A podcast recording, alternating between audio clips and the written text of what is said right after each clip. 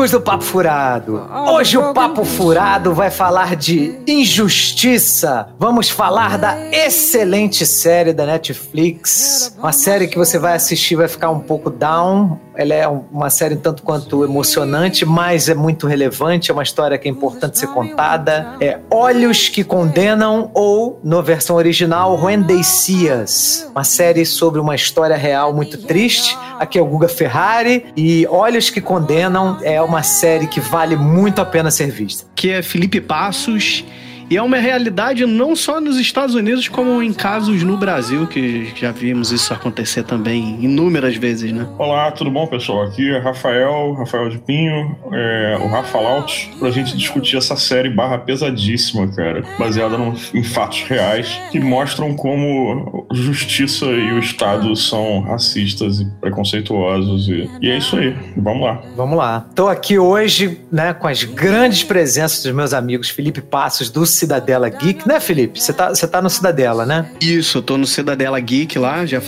vamos completar um ano agora, no meio do ano, de, de programas, né? E graças a Deus estamos fazendo até nesse período aí meio esquisito de quarentena, nós estamos fazendo aí o diário de quarentena, onde a gente pede indicação da, dos amigos, do, da galera próxima aí, de coisas para ver, ler, assistir, ouvir nesse período de quarentena pra pessoa distrair um pouquinho a cabeça, né? Parar um pouco no momento que a gente para um pouco de ver as notícias do, do que tá acontecendo no mundo inteiro inteiro. E onde é que as pessoas te acham, Filipão? Lá? É no, também no Spotify, SoundCloud, todos esses isso, lugares? Isso, isso. A, a no, as nossas redes sociais aí no Twitter e no Instagram, arroba Cidadela Geek Pod, é, tanto o Instagram quanto o Twitter, a mesma arroba pra facilitar aí. E minha arroba aí pessoal é arroba Felipe com dois L's Passos. Pode procurar. Se achar uma, você vai achar outra. Se achar outra, você vai achar uma. Um podcast aí com, com um integrante de cada local do Brasil aí. Como eu digo, menos do Rio Grande do Sul, porque a gente sabe que o Rio Grande do Sul não é Brasil. Né?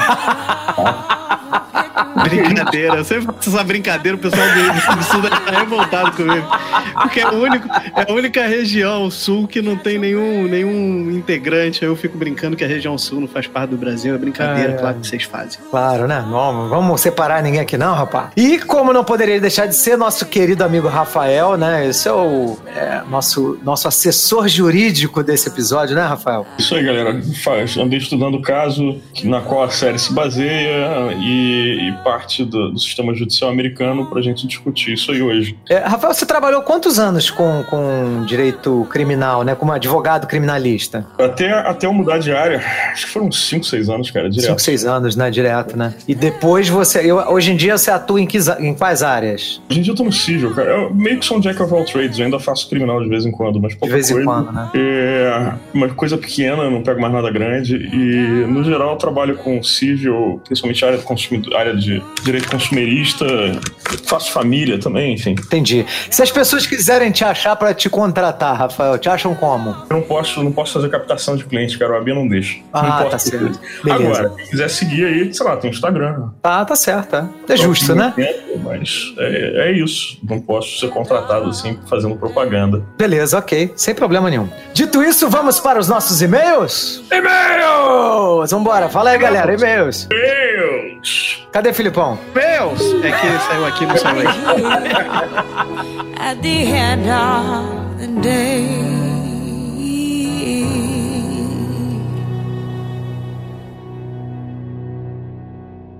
O Covid-19, mais conhecido como coronavírus, se espalhou pelo mundo. Existem algumas maneiras de ajudar a diminuir a propagação desta doença respiratória. Lave as mãos, evite tocar no rosto, incluindo boca, nariz e olhos, e quando for tossir ou espirrar, faça usando o cotovelo.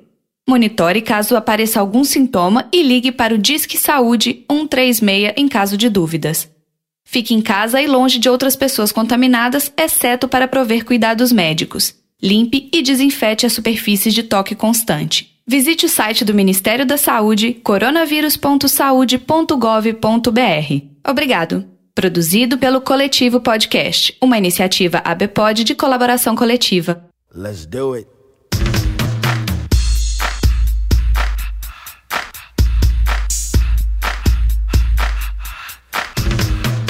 Lembrando, meus amigos, se vocês quiserem entrar em contato conosco, basta mandar um e-mail para papofuradopodcast.gmail.com. Nós temos o nosso site www.papofuradopodcast.wordpress.com e nós temos as nossas redes sociais, que é o arroba papofuradopod, tanto no Twitter quanto no Instagram. E para você nos encontrar, vocês podem encontrar em todos os agregadores de podcasts, né, o Papo Furado, tanto no iTunes quanto no SoundCloud, Deezer, Spotify, onde você quiser nos encontrar, nós estaremos lá. E se você quiser ser nossa madrinha ou nosso padrinho, nós temos também nosso perfil lá no padrim.com.br barra papo furado, ou vocês também podem assinar os nossos planos no PicPay, né? Lá no PicPay, lá se você fizer um, um usuário, você pode contribuir com a gente. Nossa identificação, nossa ID lá é o mesma das nossas redes sociais, que é Papo Furado Pod. E se você quer ajudar o nosso trabalho, se você acredita no Papo Furado, quer investir na gente e nesse momento não tem meios financeiros, você pode recomendar o Papo Furado para seus amigos, para seus familiares, retweetar a gente, né? É, é, fazer encaminhamentos, né?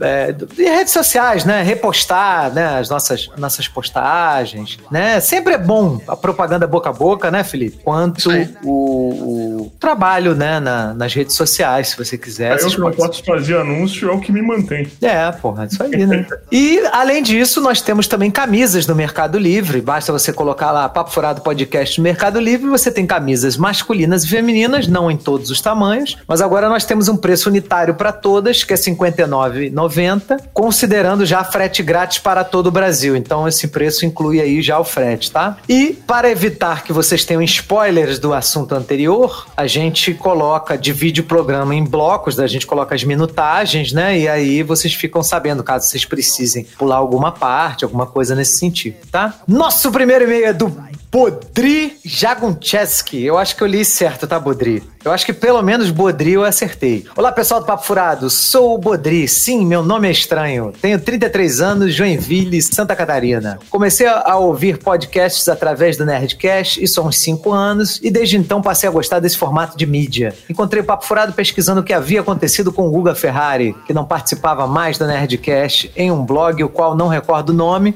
Um dos participantes da conversa falou do Papo Furado Podcast. Assim, procurei pelo mesmo e fui verificar os títulos dos episódios episódios e vi que tratava-se de cinema. Então já fui querendo gostar do podcast. Sabendo que o Google é fã de Game of Thrones, procurei por este tema e logo no Papo Furado número 6 comecei a ouvi-los. Que surpresa agradável. O podcast de vocês é excelente, muito humorado e descontraído. A equipe tem uma sinergia muito boa, todos contribuem de uma forma diferente e que resulta em um produto excelente de ser ouvido. Não ouvi todos os episódios, mas estou a caminho disso. Vocês tornaram-se meus companheiros na hora do trabalho. Por fim, desejo a vocês sucesso sempre. Obrigado obrigado pela companhia durante meu dia. Um grande abraço a todos. Bodri Jagucheski, eu acho que é assim que fala o nome dele. Bodri, muito obrigado pelo elogio, cara. É sempre muito legal a gente receber esse feedback, porque o motivo, eu acredito que, Felipe, seja assim para você também, né? O motivo da gente fazer podcast é atender, né? O público, né? E, e, muitas vezes porque é um, uma válvula de escape, por exemplo, para mim, que não trabalho com comunicação e sempre gostei tanto dessa área. Então, acaba sendo um momento de descontração pra gente gerar conteúdo e é muito legal ter o feedback da galera, que a galera tá curtindo, é. né? É porque assim, se eu faço um trabalho que ninguém ouve, né? Eu não tenho motivação nenhuma para fazer. Fácil, né? dá menos né? trabalho falar sozinho nesse caso, né? torna, se torna falar sozinho, né? É, exatamente. Então, exato, exato. muito obrigado, tá, meu amigo? Valeu mesmo pelo seu e-mail. Nosso próximo e-mail é da psicóloga Mônica Santos, minha amiga. E-mails! Ela já começa assim. Oi, meninos adorando ter vocês nessa quarentena. Já repostei alguns no Insta pra galera curtir também e aprender sempre. Olha aí o que a Mônica fez. Ela fez uma repostagem do nosso post no Instagram. Olha que maneiro. Muito obrigado, hein, Mônica. A Mônica sempre faz isso. Eu agradeço muitíssimo a ela. No último, no formatinho número 18 das animações da DC, com a excelente participação do Rex, pensei numa coisa aqui. Não conheço o personagem dos quadrinhos Ajax, que vocês sabem o porquê do nome associar ao desinfetante. Dei risada. Daí me ocorreu é o seguinte: tem um personagem na mitologia grega chamado Ajax, da Guerra de Troia. Essa é a lenda dele. Ela coloca né, a fonte dela do Wikipedia. É porque eu e o Rex a gente estava discutindo, pra vocês né, entenderem aí o que ela tá falando. Por que, que o, o, né, o caçador de Marte, ou Manhunter, né, é chamado de Ajax no Brasil? Porque eu acho que é só no Brasil que o nome dele é Ajax, né? Então não sei de onde surgiu isso. Por muitos anos estagiário e limpava o chão da, da sala. com Ajax, aí, né? Com Ajax. Porra, ninguém sabia o nome do cara, ninguém entendia a língua dele e falava, ah, chama o Ajax aí. Essa que é a verdadeira. É, ele vai limpar as ruas, é, foi o que eu imaginei. É Mas aí ela coloca aqui uma, né, uma, uma, um trecho né, dessa parte do Wikipedia sobre o personagem da mitologia grega, dizendo que o Ajax era filho de Telamon, rei de Salamina, e ao, e ao lado de Diomedes né? Calumnia, Tido como um, dos mais fortes e habilidosos guerreiros gregos depois de Aquiles, né? Ao lado de Diomedes, que também era um outro guerreiro. Meu irmão de Teucro era praticamente imbatível e graças a ele os gregos conquistaram várias vitórias contra os troianos.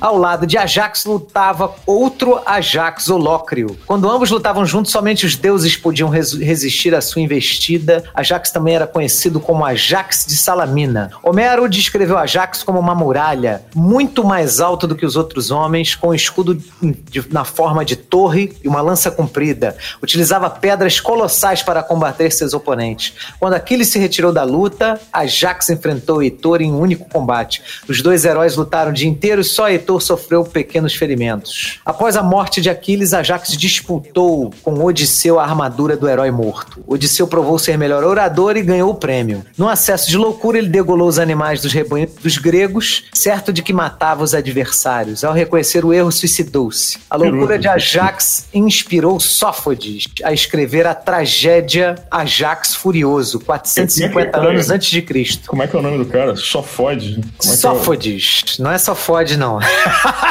é Sófocles. Okay, a pergunta é, tem ele alguma relação com personagens dos quadrinhos? Pode ser que o nome venha daí, da mitologia grega. Beijo com carinho em todos e até próximo podcast. Como vemos aqui, essa longa história não explica o nome do Ajax marciano. É, cara, eu acho que não tem relação. Quer dizer, não sei. Nunca, a gente nunca vai saber, tá? Porque no Brasil, cara, o, o super-homem, quando chegou no Brasil, era chamado de Carlos. E a Lois Lane era Miriam Lane. Então, não sei se. não, po, po, o, o, o, mais impensável pode ser a realidade, né? A gente nunca vai, vai saber é, disso. Então... Pássaro é um avião? Não, é Carlos. ハハハハ! Isso aí. Ah, Luxo, isso aí. Foda, né, cara? Nosso terceiro e-mail é da nossa querida madrinha Laura Hoffman. Olá, pessoal. O símbolo de vida longa e próspera, lá de aí, ela tá falando de Star Trek. Tão conhecido pelos nerds, ideais para dias de pandemia, inclusive. Acho Wakanda Forever um pouco de apropriação cultural. Teve, é porque é, o pessoal sugeriu que as pessoas, ao invés de se abraçar e se aproximar, fizesse Wakanda Forever, né? Pra se cumprimentar tá na rua. E aí ela diz que tá achando que ela prefere o símbolo do Vida Longa e Próspera ao símbolo de Wakanda Forever, porque ela, ela acredita que Wakanda Forever, um branco fazer, seria apropriação cultural, né? Ah, Teve... Não, peraí, eu não, eu acho que não sei. É, não existe, né? Tudo na vida é apropriação cultural, né? Assim, eu tava não, até não, discutindo isso com ela, né? Tudo na vida é apropriação. Peraí, eu acredito na ideia de apropriação cultural, tá? Não é assim, mas eu tô dizendo, é, não, pô, não. é um fictício, né? Eu também acredito, mas assim, em, em relação relação à evolução da humanidade, não tem outro caminho, não tem jeito. Por exemplo, é. né, é, você tem a, a Páscoa, né, que antes de Jesus, de existir Jesus, os caras já, é, ou seja, desculpa, antes da, da disseminação do cristianismo, né, enquanto religião, você já tinha pessoas que, fazendo comemorações no mês de abril, que era um festival de primavera, do início da primavera, que, e era uma deusa pagã chamada Easter. É, na verdade, o nome dela é Ostre. Incorporar então, ao longo do tempo não é a mesma coisa que apropriação cultural. Até porque a própria, a própria ideia de apropriação cultural foi muito mal empregada e muito mal compreendida, às vezes por certas militâncias que não compreenderam a ideia original. Recomendo que a galera pesquise a ideia de apropriação cultural. Mas isso que você está falando, eu entendo o que você quer dizer. Mas não é exatamente é. uma apropriação cultural. Mas no longo, mas no longo prazo, cara, porque isso era uma questão, isso era uma coisa da mitologia nórdica, né? Que a, que a mitologia anglo-saxã, nórdica, germânica, que virou coelho da Páscoa, cara. que virou Coelho da Páscoa, meu irmão. E é, porque daí depois virou. Quer dizer, depois não, né? Virou nascimento de Cristo, é, ressurreição de Cristo. Que não tinha nada a ver com a ressurreição de Cristo. Então, o pessoal me embolou essa porra toda e foda-se, né? Assim. Certas apropriações culturais que é melhor a gente deixar, né? Porque, de certa forma, em alguns momentos, em alguns casos, parece ser justo, né? Então, de, deixa acontecer, né? É, assim, eu, eu acho que num curto prazo a gente pode até falar, não, beleza, deixa o primeiro de Wakanda lá pro, pra galera que, né, que realmente tem o Pantera Negra como um marco de igualdade racial, beleza, uma conquista deles, ok, beleza. Mas, cara, num longo prazo é isso, se botar centenas de anos, acabou, cara. Tanto que, por exemplo, vida longa e próspera, né? Por que, que a Laura tá mandando esse e-mail, né? Porque aí ela, vou, vou continuar o e-mail dela, né? Teve uma origem... O vida longa e próspera, se não me engano, é um símbolo judaico, não é? Exatamente, olha aí, apropriação cultural de novo, olha aí. Só que a galera não pode abrir o olho pra olhar, não tem um negócio desse. É, e, exatamente, isso aí. O cara que faz o Spock lá, o, o personagem do Spock, que, é, se não me engano, era de família judia, viu esse símbolo sendo feito com a mão e depois incorporou no personagem e, e, e num caco e foi. Então, olha aí, ela conta essa história. Ela, ó, teve uma origem emocionante, como contada pelo próprio Leonard Nimoy, que é o ator que fazia o Spock. Quando o Leonard era criança, estava acompanhando pai, avô e irmão em uma cerimônia de encerramento do Yom Kippur, que é o dia do perdão judaico, quando se fica o dia inteiro de jejum. Em determinado momento, todos devem fechar os olhos e cobrir é, com as mãos e um cântico sem muito sentido começa. Né? Nesse momento, Leonard olhou para ver o que acontecia e os rabinos faziam o símbolo que conhecemos com as duas mãos. Anos depois, ele ficou sabendo do que se tratava. O símbolo que conhecemos é a letra Shin, que lê-se Shin. É, é, é, a letra Shin, com, ela coloca com SH, lê-se Shin, ela coloca com CH, eu acho que fica mais fácil para nossa língua, né? e a letra. É... de pronúncia que a gente não é capaz de pegar aqui. É a letra hebraica, que disse a palavra Shalom, que é a paz, e Shaddai, que lê-se Hadai, que significa face feminina de Dus, que anda na terra. Naquele momento da cerimônia, essa presença anda entre humanos e por isso se cobre os olhos, porque da mesma forma que ocorreu em Indiana Jones e a, e a Arca da Aliança, a presença de Dus não pode ser vista sob o risco de obliterar as pessoas. Leonardo uhum. sobreviveu. Como vemos, não funcionou, né? Porque ele olhou. Ele olhou, né? É, e, e, depois precisou de anos, né? para entender que aquela saudação, né? Era, uma, era isso, né? E ele criou a saudação vulcana. Pior ainda, todos nós vimos e não derretemos. É, exatamente. Pior ainda. e aí ele precisou de uma saudação vulcana que explicasse o que de melhor um vulcano poderia desejar para o outro, viver muito e prosperar. E ele pensou que, que aquele símbolo expressaria da melhor maneira possível. E assim nasceu a saudação vulcana, que se tornou a saudação nerd. Sem saber, cada vez que nos cumprimentamos dessa forma, estamos abençoando uns aos outros, o que é muito bonito. É, agora, agora, peraí, peraí, peraí, eu tenho, eu tenho um parênteses a fazer. Ou seja, a saudação vulcana tem muito mais de apropriação cultural. Exatamente. É o que eu falei com a Laura, eu tava discutindo isso com a Laura. judaicas para os nerds do que o símbolo de Wakanda, que veio de lugar nenhum, a não ser da imaginação de algum escritor. Eu não sei se ela realmente era feita assim no quadrinho, se ela surgiu pro filme, e que a galera tá fazendo de brincadeira durante o período de pandemia. Na verdade, ninguém tá fazendo porque tá todo mundo em casa. Mas, Exatamente. É, pois é. Eu acho que. É, o que eu falei para ela. Eu falei para ela, ó, Wakanda não existe. Essa saudação só existe, só começou a existir a partir do filme do Pantera Negra, que é de 2017, se eu não me engano. Então, assim, eu conheço Pantera Negra desde a década de 80. Nunca tive isso no quadrinho. Isso é uma coisa do filme, né? É então. É, os caras criaram. E ficou maneiro pra caralho. Adorei, cara. Achei foda. Ficou bem maneiro mesmo. Ficou muito maneiro. Agora, é essa, esse exemplo que a Laura trouxe da cultura judaica é muito mais pra apropriação cultural do que o Wakanda Forever. É, com certeza, com certeza. Eu falei pra ela, aí ela falou assim pra mim, em defesa da comunidade judaica, ela falou assim: não, mas a gente não se incomoda, não. ah, então. o, que importa, o que importa é passar pra frente, né? Exatamente. É. Aí ela termina com o e-mail dela mandando o link lá do YouTube do, do Leonard Nimoy explicando essa história e beijos, Laura. Laura, muito obrigado pelo seu e-mail. Os e-mails da Laura sempre geram discussões muito interessantes, muito legais. E eu também esqueci de agradecer o e-mail da Mônica. Mônica, muito obrigado, tá? Pelo seu é, e-mail também. Muito obrigado. Pelo espírito das escadas. Posso só acrescentar um negócio no nome do Manda Ajax? ver, manda ver. Não, não é especificamente sobre o nome do Ajax, mas falando de nomes e seus significados. e tal. Tava pensando okay. outro dia naquele macaco que o latino tinha, chamado Twelves. Lembra disso? Sei, que se suicidou pra não ficar mais com o latino, não foi? fugiu de casa. Ele fugiu de casa e foi atropelado. Foi um negócio desse. Eu, eu andei pensando muito nessa parada do, do, nome do Twelves e me caiu uma epifania no colo. Eu sei de onde é que veio esse nome, cara. Alguém Sério? Ah, eu não faço ideia, cara. Twelve Monkeys. 12 Monkeys. Que maneiro, hein, cara? Pode eu adoro. É, é, eu, eu tô chutando, tá? Ninguém me contou isso, não. Eu inventei essa porra, mas não é possível, cara. É a única referência possível pra você chamar um macaco de 12. É verdade, eu não tinha pensado nisso, hein? Nem, mas de repente ele famoso, colocou. Que nem o famoso rabo de galo no Brasil, que você sabe de onde veio, né? Não sei, não. O que, que, é? De onde vem? Cocktail no original, cocktail. Ah, meu Deus, separa sério? No meio, separa no meio e vira rabo de galo. Fulano vai é verdade. tomar rabo de galo. Tá vendo? O nego acha. É porque é a versão macho. Coquetel é ah. muito ah, coisa de né, menina e tal. Uma coisa mais feminina. É Coquetel. Não, vou tomar um rabo de galo, porra. Eu sou macho, caralho. É. e não faz gelado. E, e, é, e, e, se você parar pra pensar, rabo de galo com, com tomar um pileque não tem nada a ver, né? Então, é, aí, claramente, é essa apropriação aí, ó. Olha aí, mais uma apropriação cultural aí. É, dessa vez até.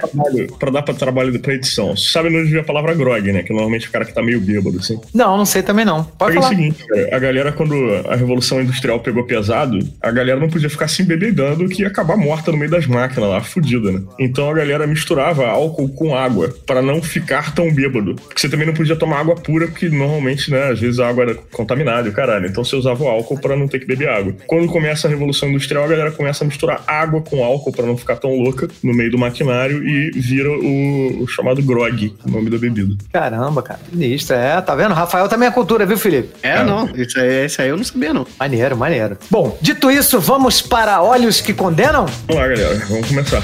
Vambora, Felipe? Bora. Bora.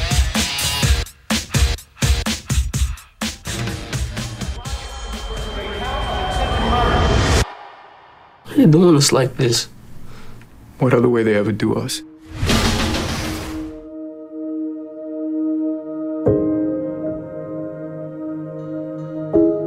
Olhos que condenam ou Us, quando eles nos olham, né? Que é o título original em inglês, é uma série da Netflix de uma diretora espetacular chamada Ava DuVernay ou Ava DuVernay, né? E ela demorou, se eu não me engano, entre 4 e 5 anos para produzir essa minissérie, porque ela recebeu um, um, uma comunicação via Twitter, né? É, no, no, privado. Parece que tem alguma forma. Eu, cara, eu não sei porra nenhuma de rede social, mas parece que tem uma, alguma forma de você mandar mensagem privada no Twitter? E se a pessoa deixar aberta, tem como você enviar DM, né? Que a DM, gente chama é. Direct Messenger. Exatamente. Então, o cara, o, o, um, o, o hispânico, que é o. Qual é o nome dele? Que é o, o... O Raymond. O, o Raymond. Raymond, Raymond mandou.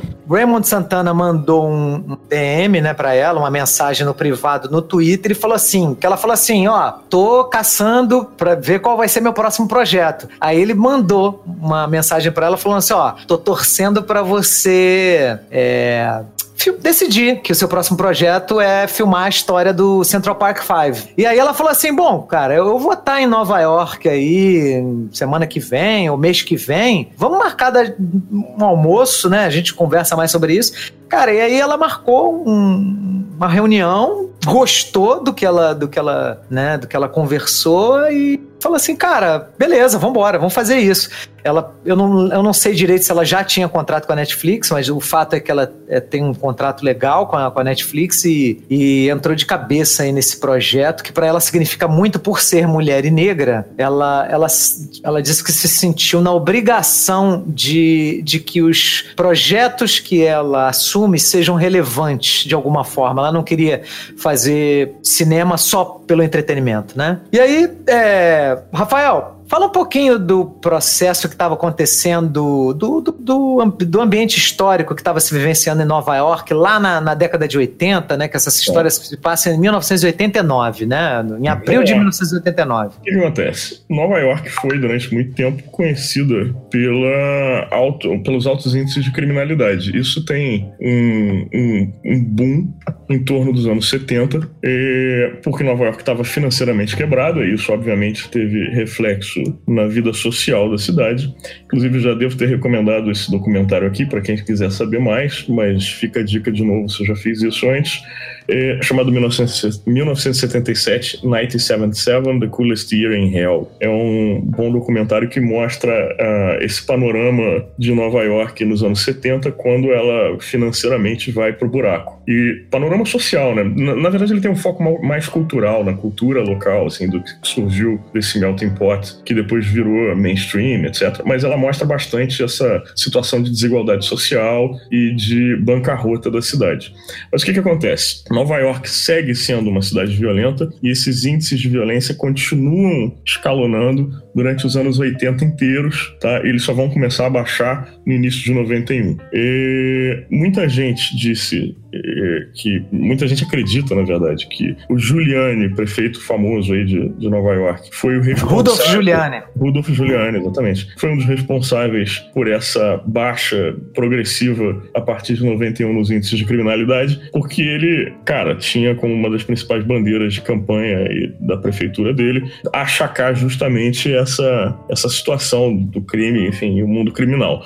E algumas outras pessoas dizem que isso já era uma tendência natural e que se inicia, inclusive, antes da, da, dele entrar no poder e que só se permanece nessa, nessa descida gradual. Mas Nova York, nos anos 70 e 80, era um mundo completamente diferente era do, do que é hoje. Assim. Era um mundo muito mais violento, você tinha prostituição de rua, sabe? Pegando áreas da cidade que hoje em dia são áreas familiares, com, com teatro e e, porra, Broadway, enfim. Sim, eu, eu, lembro dos filmes dessa época, né? Se você for ver Desejo de Matar, é da década de 70, se passa também em, em Nova York, né? Então a gente via como se fosse um apocalipse, né? Aquela galera é, gangue de rua, né? O próprio Warriors também, né? Que é da década de é, 80. E, aliás, né? aliás, esse era um período que a cidade estava tomada por gangues de rua. Inclusive gerou o filme do Warriors lá. Tinha gangues de todo tipo, no geral elas se organizavam por etnia, e até as minorias mais improváveis, tipo chinês chineses tinham gangue, que aliás tinham uns nomes muito maneiros, que eram dragões voadores e fantasmas. É sério, é sério, os nomes são reais. Era muito, muito maneiro, cara. Mas enfim. Você já assistiu Warriors, Felipe? Assisti, sim. É, eu, tava, eu, tava até, eu tava até lendo sobre isso que eles estimam que um milhão de pessoas deixaram a cidade de Nova York ali na década de 80, é, é em base ali, pessoal, normalmente o perfil de classe média, classe média alta e normalmente brancos. Então, então acabou que a cidade pareceu parecia aquelas cidades onde tem a periferia ali perto para gerar mão de obra e trabalho. Então acabou é, não tendo mais aquela coisa. Tinha muita gente abaixo da linha da pobreza vivendo ali em Nova York, muitos moradores de rua. Foi uma coisa meio que, que começou a se proliferar ali na década de 70 e 80, né? Acabando só lá em 90, 91, 92, né? Lembrando, lembrando também que os Estados Unidos nos anos 80, no início dos anos 80, passou por uma chamada epidemia do crack. E muitos setores da cidade de Nova York, inclusive, se não me engano, a parte de lixo sólido, etc., eram gerenciadas basicamente pela máfia, né? Então, assim, é, a situação criminal da cidade nos anos 70 e 80 era pavorosa, sabe? Era realmente um lugar infernal.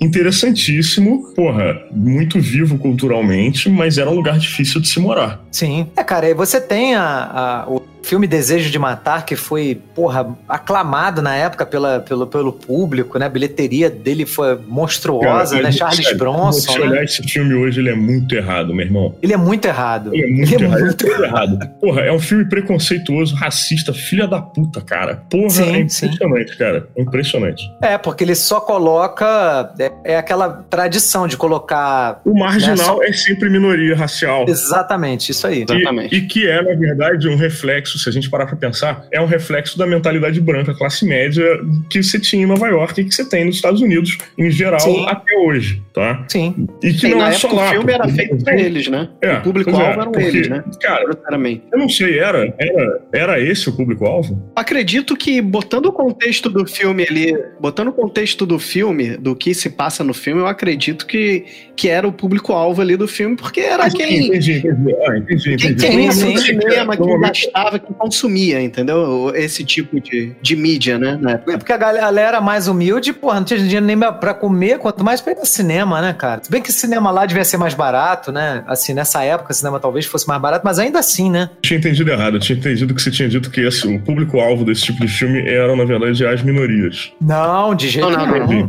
De jeito. Até porque cara, o Charles é... Bronson, ele representa esse homem branco, né? E que tá sendo, né, violentado aí pela, pelos marginais da cidade, né, cara? É. E, e, a gente percebe que esse mindset que cria essa forma, né, de, de, de, encarar as minorias como marginais e como, como infratores da lei em potencial é uma, é uma mentalidade que se espraia, cara, não é só nos Estados Unidos, infelizmente, é no Brasil também, né? A gente Sim, vê claro. esse mesmo tipo de, de, de situação aqui. Então, é, pois é. E se mantém até hoje, né? Isso não mudou até hoje, assim, assim.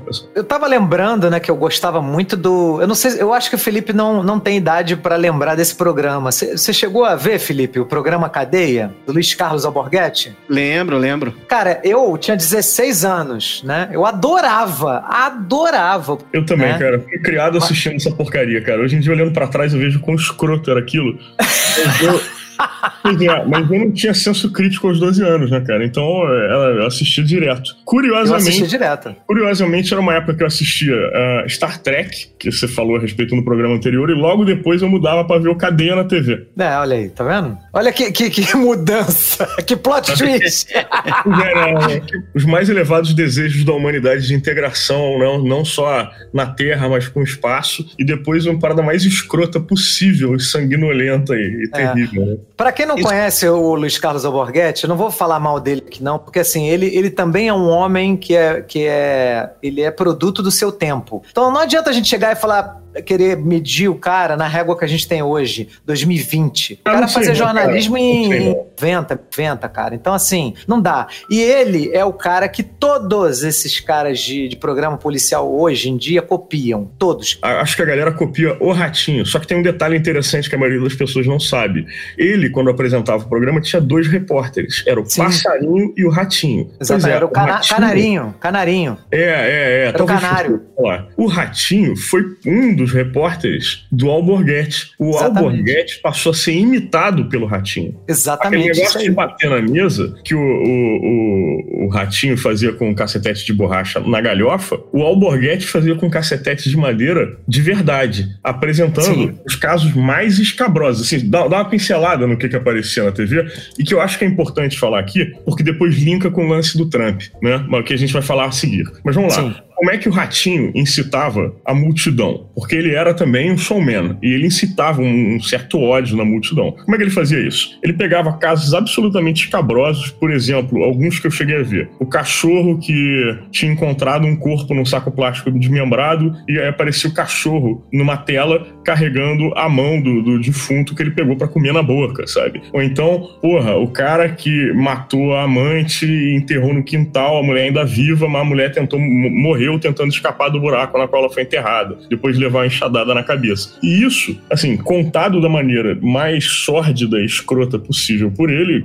porque, claro, não tinha nenhum copy desk nessa porra, e o cara, sabe, ia ficando puto de uma maneira teatral, vermelho, suado e não sei o quê, e ia destruindo a mesa porretada, dizendo que o cara tinha que ir pro colo do capeta. Eu acho que essa parte é importante, porque a gente vai linkar isso depois com a questão, que vocês vão ver a seguir, do Donald Trump, que fez a mesma mesma coisa na ocasião desses crimes que foram retratados no seriado e que ajudou a envenenar a mente da população de Nova York e, portanto, o júri que condenou esses garotos. Tá? Sim, exatamente. É, é um pensamento, né, muito fácil você achar que você matando, você vai solucionar os problemas de uma sociedade. Cara, é não demagogia. Vai. O cara que faz isso na televisão, cara, o cara que tá na televisão fazendo isso, eu acho difícil que ele tenha chegado lá sem um mínimo de cultura, sacou? Para realmente acreditar que isso é uma possibilidade real, tá? E que não existe nada de social envolvido, cara, na criminalidade de um país, que as pessoas fazem merda por índole. O que é uma grande grande papo É. furado. Não tô dizendo que não aconteça, tá? Que não tenha gente filha da puta porque é filha da puta. Mas você pegar uma, uma, uma figura num macro-universo de criminalidade, num país, numa cidade, num município, e dizer que a parte é, social e, portanto, econômica não influencia aquela existência e que aquilo só existe porque tem um monte de gente mau caráter, bandida e filha da puta monstruosa, é você voltar quase que pro lombroso lá atrás, sabe? Para aquelas ideias, cara, que acabam levando de novo ao perfilamento racial, etc., que justificam, Sim. né, erradamente, vamos colocar isso aqui bem claro, porque não tem justificativa nenhuma, tá? Vão, vão ajudar a embasar esse, esse profilamento de suspeitos e o caralho de maneira racial e de maneira, maneira social, porque também devo lembrar que o pobre é sempre muito mais suspeito que o rico nos olhos da polícia em geral, tá? Em geral, sim. Desculpe o descarrego aí, mas é porque eu trabalhei nessa área e era uma merda, cara. Porra, a maneira como você às vezes tinha o balanço pro outro lado, porque o cara que você tava defendendo era negro ou pobre, sabe? É assim, é, é É. complicado, cara. A gente entende hoje que, além de injustificável, a gente entende que o nível de sociedade, de realidade, para muita gente que mora em regiões menos favorecidas, a realidade deles é completamente diferente da nossa. E, e eu Sim. acho que o lance é você não imaginar isso. Você fala, isso tem que mudar, mas você não ataca de fato a origem do que está causando essa outra extremidade, entendeu? Você só, você só julga o, o ato que está acontecendo. Você, você não, não age na, na fonte do problema, né? Sabe qual é a parada, cara? Duas coisas que eu queria deixar claro aqui. As pessoas não entendem normalmente, por ignorância, que o que parece uma solução simples, normalmente não é a solução real pra coisa. Normalmente uma solução simples é a solução errada. Sim, Sabe? exatamente. Principalmente É porque o no- problema é complexo, né, cara? Não dá pra ter solução simples. principalmente nas questões sociais. E a pessoa que ignora os meandros reais para a solução de um problema, normalmente não se percebe ignorante, porque ela é tão ignorante quanto o assunto que ela não é capaz de julgar o grau da própria ignorância. E aí vota nesse bando de filha da puta que capitaliza em cima dessa ignorância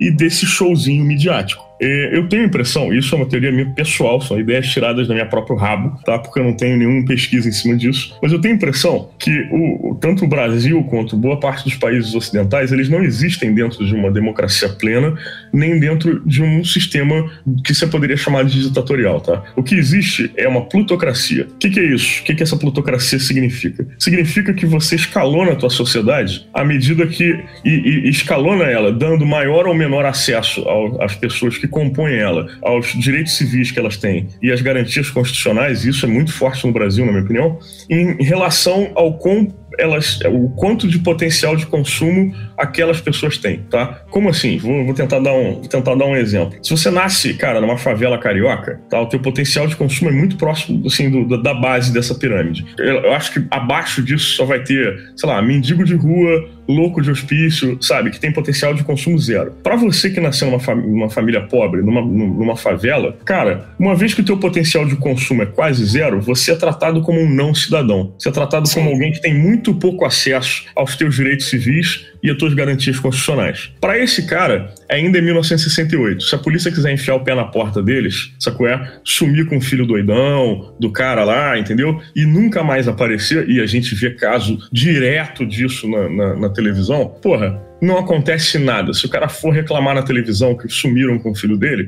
o máximo que acontece é, porra, a galera que tá confortavelmente né, em casa, almoçando, de classe média, vai olhar e vai falar: ih, é só mais um desdentado falando merda na TV. Sacou? Ele tem credibilidade zero. Enquanto isso, a gente vê que a sociedade de classe média, né, no geral, tem acesso amplo aos sistemas legais, né, pode contratar um advogado, vai ter acesso à justiça e ao sistema, né, ao sistema legal do seu país, etc. lá, com uma razoável tranquilidade, enquanto os ricos e super ricos flanam acima desse, desse disso de maneira intocável. Nada chega neles. Eles podem cometer crimes de colarinho branco à vontade, podem cagar a sociedade Que abaixo. são os piores crimes, né, Rafael? São, são claro, os crimes claro que são piores para nossa sociedade. É, e nada acontece com eles. Só acontece quando eles batem de frente com alguém de igual poder. Isso só acontece quando você tem uma ruptura política, alguma coisa assim. Aí você vai ver uma meia dúzia, né, sendo se, se ferrando. Ou às vezes nem isso. Porque esse- essa é a questão da plutocracia. Quanto maior potencial de consumo você tem, mais acesso você vai ter aos teus direitos e, e, e, e às tuas garantias constitucionais. Numa sociedade dessa é assim que funciona. No Brasil é assim e nos Estados Unidos é assim, pelo menos na minha visão, tá? Sim, até porque a gente copia, né, os Estados Unidos, né? Com certeza, cara. A gente passou, cara, a copiar os Estados Unidos em tudo. Assim, isso não é exceção, na minha opinião. Felipe, sua opinião sobre isso? Cara, eu, eu ia falar sobre isso porque o que, que aconteceu? Durante um período da minha vida, eu namorei uma menina que morava numa comunidade. E eu acho que nesse ponto foi que eu comecei a mudar de fato o entendimento sobre o que as pessoas ali daquela região, de como a vida era diferente para aquelas pessoas da região. Eu comentei até com uns amigos meus que uma vez eu vi umas crianças brincando de ser traficante. Elas pegaram um saquinho, colocaram um sal da mãe delas e brincavam. Aí você pensa assim, porra, mas como é que pode as pessoas verem? É porque muitas vezes naquele. É, é, se, eu não tô defendendo, não, só tô explicitando o que eu vi, tá? Mas lembrando que, que eu... a gente alimentava de polícia ladrão. Então, assim, é, saca? É só uma sim. brincadeira de criança, sabe? Sim. Exato, mas, mas o que eu tô querendo dizer, ô, Rafael, é que ali naquele caso, o que a criança vê ali dentro da comunidade é um universo a parte é, do universo normal. A mais alta que ela pode ter de ser bem sucedida na vida é, é o seu chefe, é o dono da boca. Exatamente. E, exatamente. Porque ela vê o pai dela passando dificuldade e vê o dono do morro ali com, com carro. Assim, por mais que ele não tenha aquela dimensão de saber que é uma coisa ali dentro, que ele é respeitado ali dentro, mas ali é onde ele vê que aquela pessoa ela tem um outro status. Ela não tem o status, vamos dizer, do asfalto. Então, assim, é, é muito fácil para a gente, é, num primeiro momento, julgar. Eu não estou falando que isso é, é, endosse muitas coisas que aconteçam, mas é que, assim, o olhar dali de dentro, as coisas que acontecem ali dentro, ou em áreas mais periféricas, em áreas mais pobres, é que eles estão olhando para o exemplo de sucesso que eles têm palpável ali, mais próximo deles, né? Sim. Sim. É, agora voltando para o assunto do Olhos que Condenam, né? Isso tudo que a gente está falando também se aplica àquela, àquele período histórico em que os garotos foram simplesmente fazer um passeio no Central Park, que em tese é um lugar onde eles não deveriam estar, né? Na cabeça lá da, da, da classe dominante lá, né? Eles não têm direito de, de ir e vir, né? Então, juntou mais um, um paralelo com isso, com a nossa realidade, era a questão da galera pobre na praia no Rio de Janeiro. Sim. Lembra? Que que era exatamente Sim. a mesma coisa. A galera da Zona Sul não queria ver o pessoal do subúrbio pobre na praia. Lembrando que isso aqui, porra, cara, é, foi assim durante os anos 90 inteiro, esse preconceito, e seguiu além disso. E tem o tal do rolezinho também, não tem? No shopping? E aí, em São Paulo tinha antes do rolezinho, exato, que era a galera pobre indo pro shopping, que era a galera é. se reunindo, marcando uma, uma, uma espécie de flash mob para se encontrar no, nos shoppings. O que é flash mob, Rafael? Organizado, tá é, velho. Você sabe que é flash mob, tá de brincadeira. Que eu não sei, cara, sério mesmo, eu não sei. Você sabe que é flash mob, Felipe? Isso aí. Eu, quando falo em flash mob, eu lembro do Black Eyed Peas e Oprah no programa, todo mundo dançando igualzinho. Ah, é isso que me veio na cabeça. Era marcar um evento, era marcar um evento. É um evento. Usando as redes sociais ah, para reunir uma porrada de gente que normalmente você não ia conseguir reunir, entendeu? Ah, que foi um o que eles fizeram, pessoas. só que como não tinha internet, eles fizeram ali presencialmente. Vamos botando, né, e tal. Aquela coisa de zoar, né, que eles falam é. até muito ali no, no, na série, né? Eles Sim. se juntaram para zoar, para fazer bosta, né? Quem, quem nunca, né? É, não, não, não, mas aí que tá. Esse negócio de zoar, no original é wild, é wilding. Esse termo wilding foi contestado depois como tendo sido uma, uma interpretação errada de um dos caras, de um dos detetives que pegou o depoimento dos moleques, que na verdade que se referia a Wild Thing, que teria relação com, com a música Wild Thing, sacou? Ah, o que, que vocês foram fazer lá? A gente foi fazer The Wild Thing, e aí virou Wilding, que virou... Ah, aquela música, the, the, the, the Wild Thing. Exatamente. É essa assim, né? Exatamente, ah, tá. Wild Thing. A gente foi, sei lá, sacou?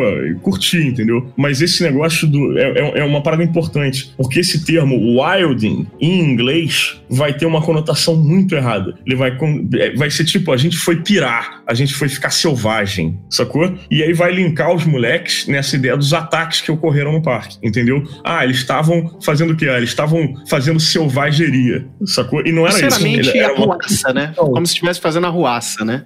Exatamente. E não era wilding, era wild thing. A gente tava indo, sei lá, se divertir, curtir aí, entendeu? Uma, uma, uma noite, se divertir, entendeu? Só que ela ganha uma conotação negativa por causa dessa má interpretação do, do, É. do cara que fez. A Eva Duvernay, ela, ela, ela questiona isso numa das entrevistas que eu a vi dando, né? Ela falando assim: por que o jovem branco é permitido fazer coisas estúpidas e quando o negro ou latino, né, vai fazer a mesma coisa estúpida, ele é criminalizado, né? Essa é uma, uma questão que ela, que ela quer levantar com essa minissérie, né? Fazendo um paralelo com a nossa realidade, tá aí as manchetes de jornal que chamam os pobres e, e de- da favela que por um acaso é pego com, com ó, drogas de traficante, mas que chamam o cara de, de- de classe alta, às vezes que tem muito mais coisa dentro da casa, como rapaz que, que tinha drogas em sua posse, não sei o quê, mas ele não usa a palavra no jornal traficante. Você vê que tem uma diferença de tratamento aí, inclusive também na nossa realidade brasileira para esse tipo de situação, em que o, o- o jovem negro, o jovem periférico vai ser tratado de uma maneira, enquanto o cara de classe média, classe alta, vai ser tratado de outra completamente diversa, principalmente pela mídia. É, todos os envolvidos nessa série, Olhos que Condenam, eles falam que isso é uma história que aconteceu em Nova York, mas que eles acreditam que é relevante para o mundo inteiro. Porque isso é, é- infelizmente, isso é uma realidade para vários lugares do mundo, né? A questão do racismo, né? Não, com certeza. Do, tudo que a gente já falou aqui até agora, cara, é- é- demonstra a relevância né, do assunto muito mais que para Nova York e para os Estados Unidos. É algo que se aplica essa questão de, de profilar, profilar criminosos é, racialmente, isso em, em função da, da- da- de- do- do cara ser mais pobre, etc.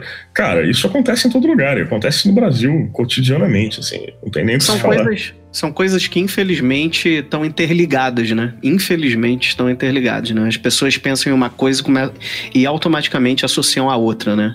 Pobreza e, e racismo lembrando são coisas que, que na cabeça de certas pessoas estão muito próximas, né? Lembrando, inclusive, que já foi pego manuais, se não me engano, da Polícia de São Paulo, que explicavam quem deveria ser abordado e colocava lá que a abordagem deveria ser feita em suspeitos que negros e, e- e pardos, etc. Eu, eu tenho que puxar link disso, porque esse negócio foi parar na internet. Mas isso é tão, tão banal que já entrou até em cartilha da polícia, sabe? Não é uma É, coisa não, que, assim- sabe, a parada já saiu da boca pequena, já chegou até a, a- a documentos oficiais, sabe? E aí você É, vê que não é, não é uma coisa local, na verdade. Isso pega boa parte dos países ocidentais. Na Europa você vai ver isso com o imigrante, com o muçulmano, com o, o muçulmano, né, que vai ser tratado como um não cidadão, como um cidadão de segunda classe. É assim em todo lugar, cara. Infelizmente, É. é, racismo, é, pô, cara, é uma praga. E aí você, e aí o que que acontece? Você tem uma garotada toda indo para um parque onde eles não são bem-vindos, não são bem recebidos, inclusive eles estão indo inclusive lá pra, né, de alguma forma, né, fazer algo contra o sistema, né? Vamos fazer rebelde, vamos fazer uma uma, né, uma rebeldia aqui, vamos vamos num lugar que, né, em tese, eles não são não eram aceitos. Então é óbvio que vai chegar lá, o pessoal vai ficar olhando para eles como se fossem bandidos, com medo. É óbvio que eles, que eles vão zoar, vão sacanear, vão mexer, vão encostar, vão não sei o quê. Vão... Cara, tudo moleque de 14, 15, 16 anos. Então vão fazer merda, né? Que adolescente que não faz merda, né? Não, não existe, né? Mas, mas peraí, peraí, eu quero fazer um parênteses aí. Eu fui ler o caso, né, que deu origem à série. O que tem na documentação oficial é o seguinte: era um grupo solto de pessoas que se encontraram no parque ou que estavam, por um acaso, pela área do parque, e da qual esses rapazes que foram presos a princípio não tem nada a ver, que estavam fazendo merda, tá? Eram aproximadamente 34 pessoas. Os ataques que aconteceram no parque, eu não tô falando do ataque à mulher, tá? Mas que eles representam na série como uma galera é, batendo num cara lá e o cara cai desmaiado, ou tentando mexer com o cara da bicicleta. né? Aquilo aconteceu. Não é o mesmo grupo necessariamente dos garotos, isso nunca ficou provado, tá? E essa galera que tava fazendo merda no parque atacou uma galera na real. Aquele garoto que aparece caindo lá, que eles deixam inconsciente, na vida real, roubaram os sapatos do cara, se não me engano, e roubaram comida e bebida. Do outro cara roubaram não sei o quê.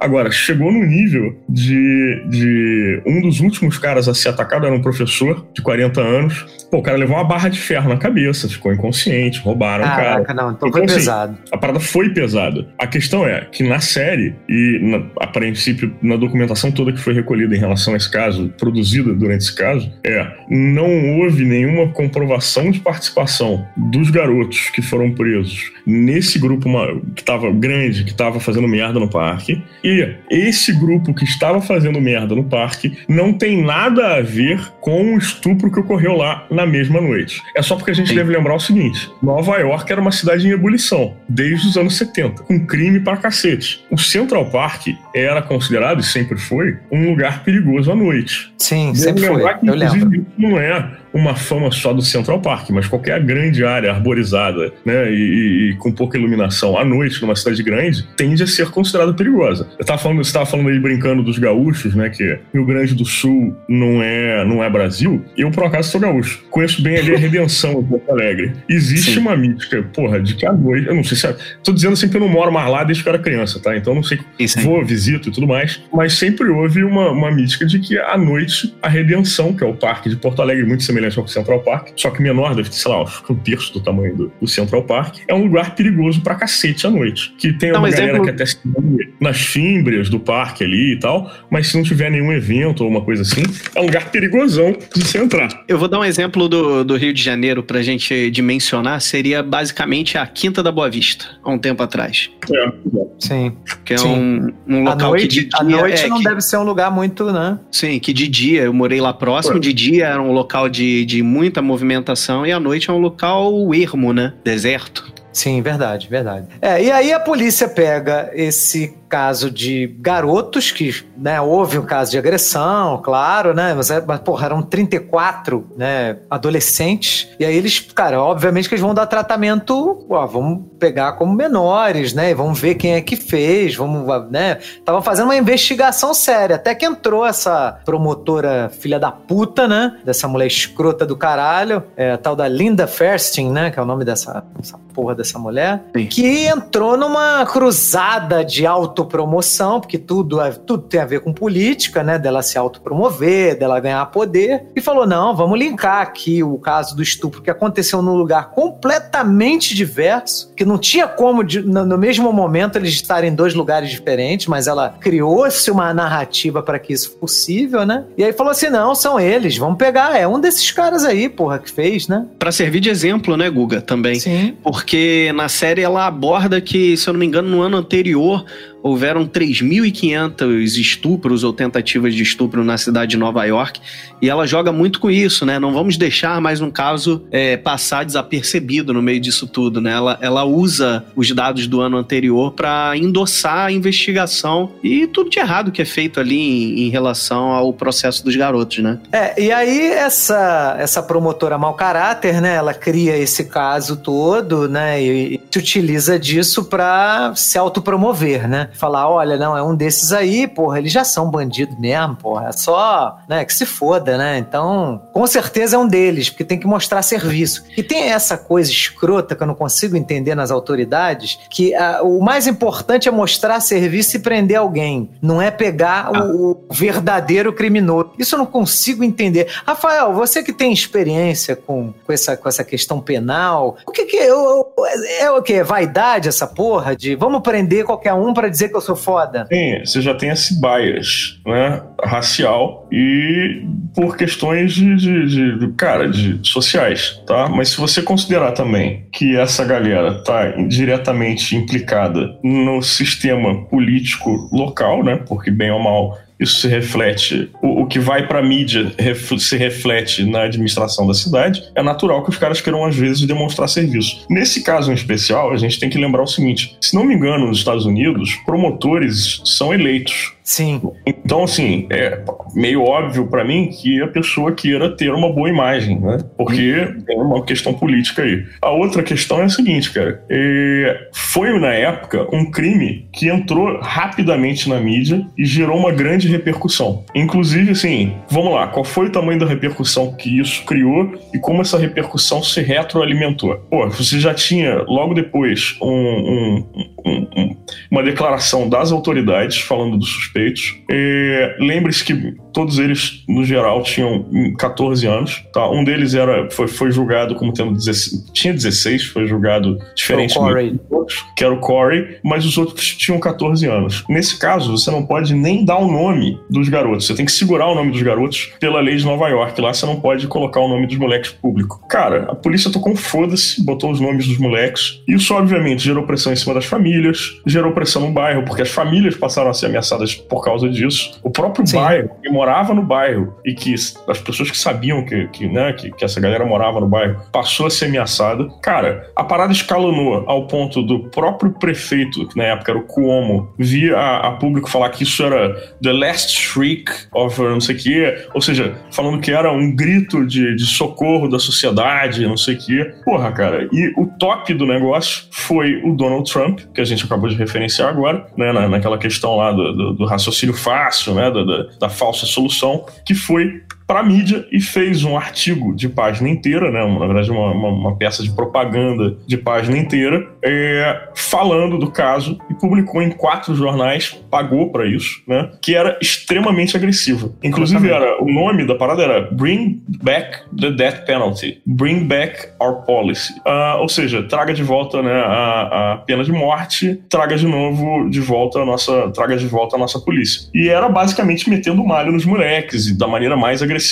possível, sabe? Porra, sim. cara. Então, assim, a- essa parada viralizou e contaminou a, a- a cidade com um pré-julgamento dos garotos, e- né? E um- uma, uma, uma- uma situação em que o próprio júri queria se formar a partir daí, já estava contaminado pela opinião Sim. pública, porque ele formou uma opinião pública. Isso no seriado é rapidamente pincelado com uma aparição do, do Trump na televisão, tá? Sim. Mas no- na vida real, esse, esse, essa peça de propaganda feita pelo Trump teve um peso incrível na, na, na sociedade de Nova York da época, né, no mindset da galera, para contaminar a galera contra os garotos. Tá? Assim, foi Sim. de um, peso, de um peso incrível. Eu tenho certeza que deveria haver o rótulo de quem, por algum motivo, contestava o caso dos meninos com aquela velha frase que a gente ouve muito, que é tá defendendo o bandido. Então, muitas pessoas eu acho que se omitiram no caso dessa situação justamente por isso.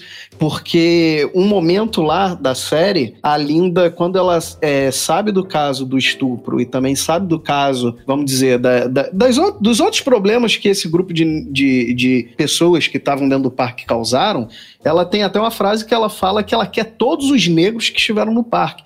Ou seja, ela acaba generalizando e aumentando esse, esse, esse filtro, né? é, generalizando que foram os negros que causaram isso. Não pode ter sido, já que aconteceu esses outros problemas, não pode ter sido alguém além dos negros a ter estuprado. Lembrando, lembrando que o, o, o Trump voltou a falar desse caso em 2014 na mídia e de novo insistia que os garotos eram culpados, tá? Mesmo É. depois dos garotos terem sido absolvidos, de terem ganho uma indenização, ele volta a falar desse troço na mídia e volta a culpabilizar os garotos. Agora, ó, se vocês me permitirem, eu vou fazer uma tradução aqui, rápida, enquanto a gente tá aqui, num jogo rápido, de um pedaço desse artigo, né, dessa peça Ok. de propaganda, se eu puder, não sei. É, é, é Manda ver, pode, pode mandar. Fala aí. É, o prefeito Cook, né, que era o Cuomo, é, disse que devemos retirar o rancor e o ódio dos nossos corações. Eu não acho isso. Eu acho que o ódio a esses ladrões e assassinos, é, eu tenho, eu, na verdade, ele disse o seguinte, perdão,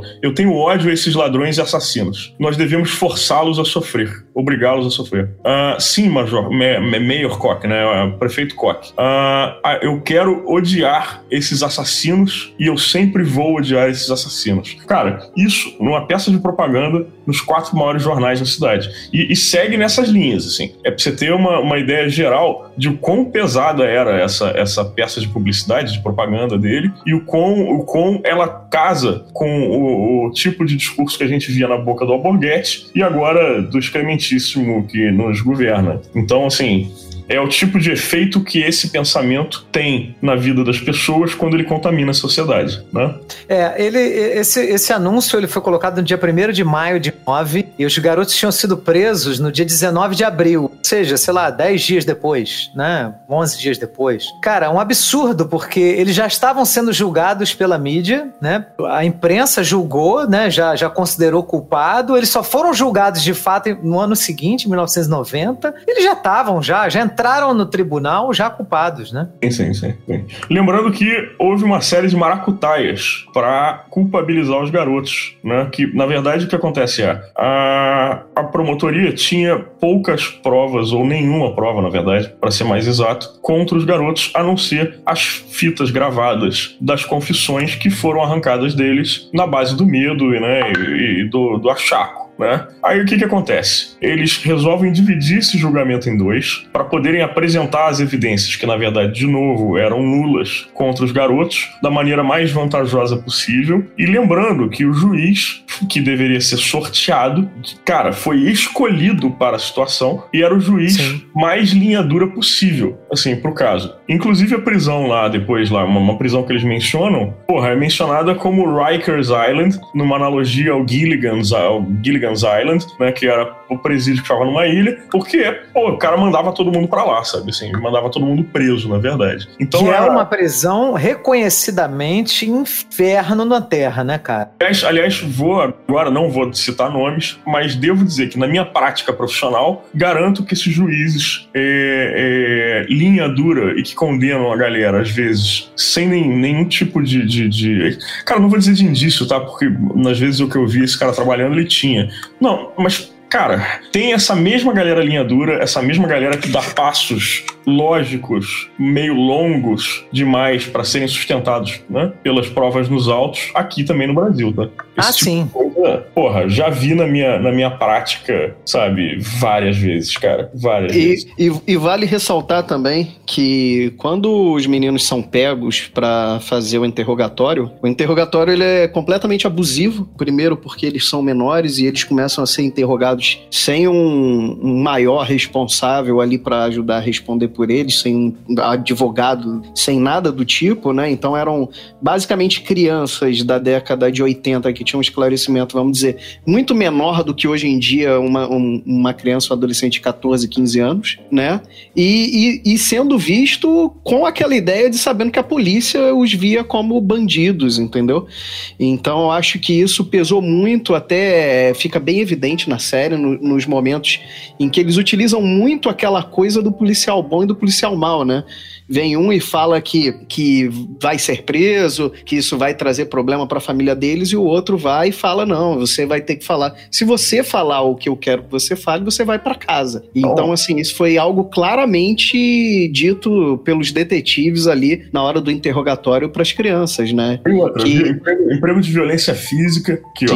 rolou. E outra coisa, só para esclarecer: a... privação de sono, privação de comida também. A partir de 16 anos, você não precisa no estado de Nova York, de, da presença de um maior responsável né, pela, pela pessoa que está sendo ouvida no depoimento. Mas abaixo dessa idade, abaixo de 16 anos, é necessária a presença no local de um maior da família responsável pela pessoa que está sendo ouvida, tá? Então, assim, isso não foi feito. A outra coisa foi... É, não foram lidos os direitos e, portanto, não foram disponibilizados a possibilidade deles um advogado ou um defensor público, tá? É, eles simplesmente foram achacados pela polícia, em média, durante sete horas direto de depoimento, tá? E com emprego de violência moral, física, então, psicológica. Tá? psicológica, e isso, obviamente, levou eles a, a. Inclusive, porque, veja bem, não era só eles serem achacados. Existia um outra, um outra ponte que era o cara dizendo: olha, se você disser que viu, você vai sair daqui, hein? Você vai só ser Exato. testemunho. E não sei o quê. É. Você viu o fulano fazendo isso? Mas não conheço fulano.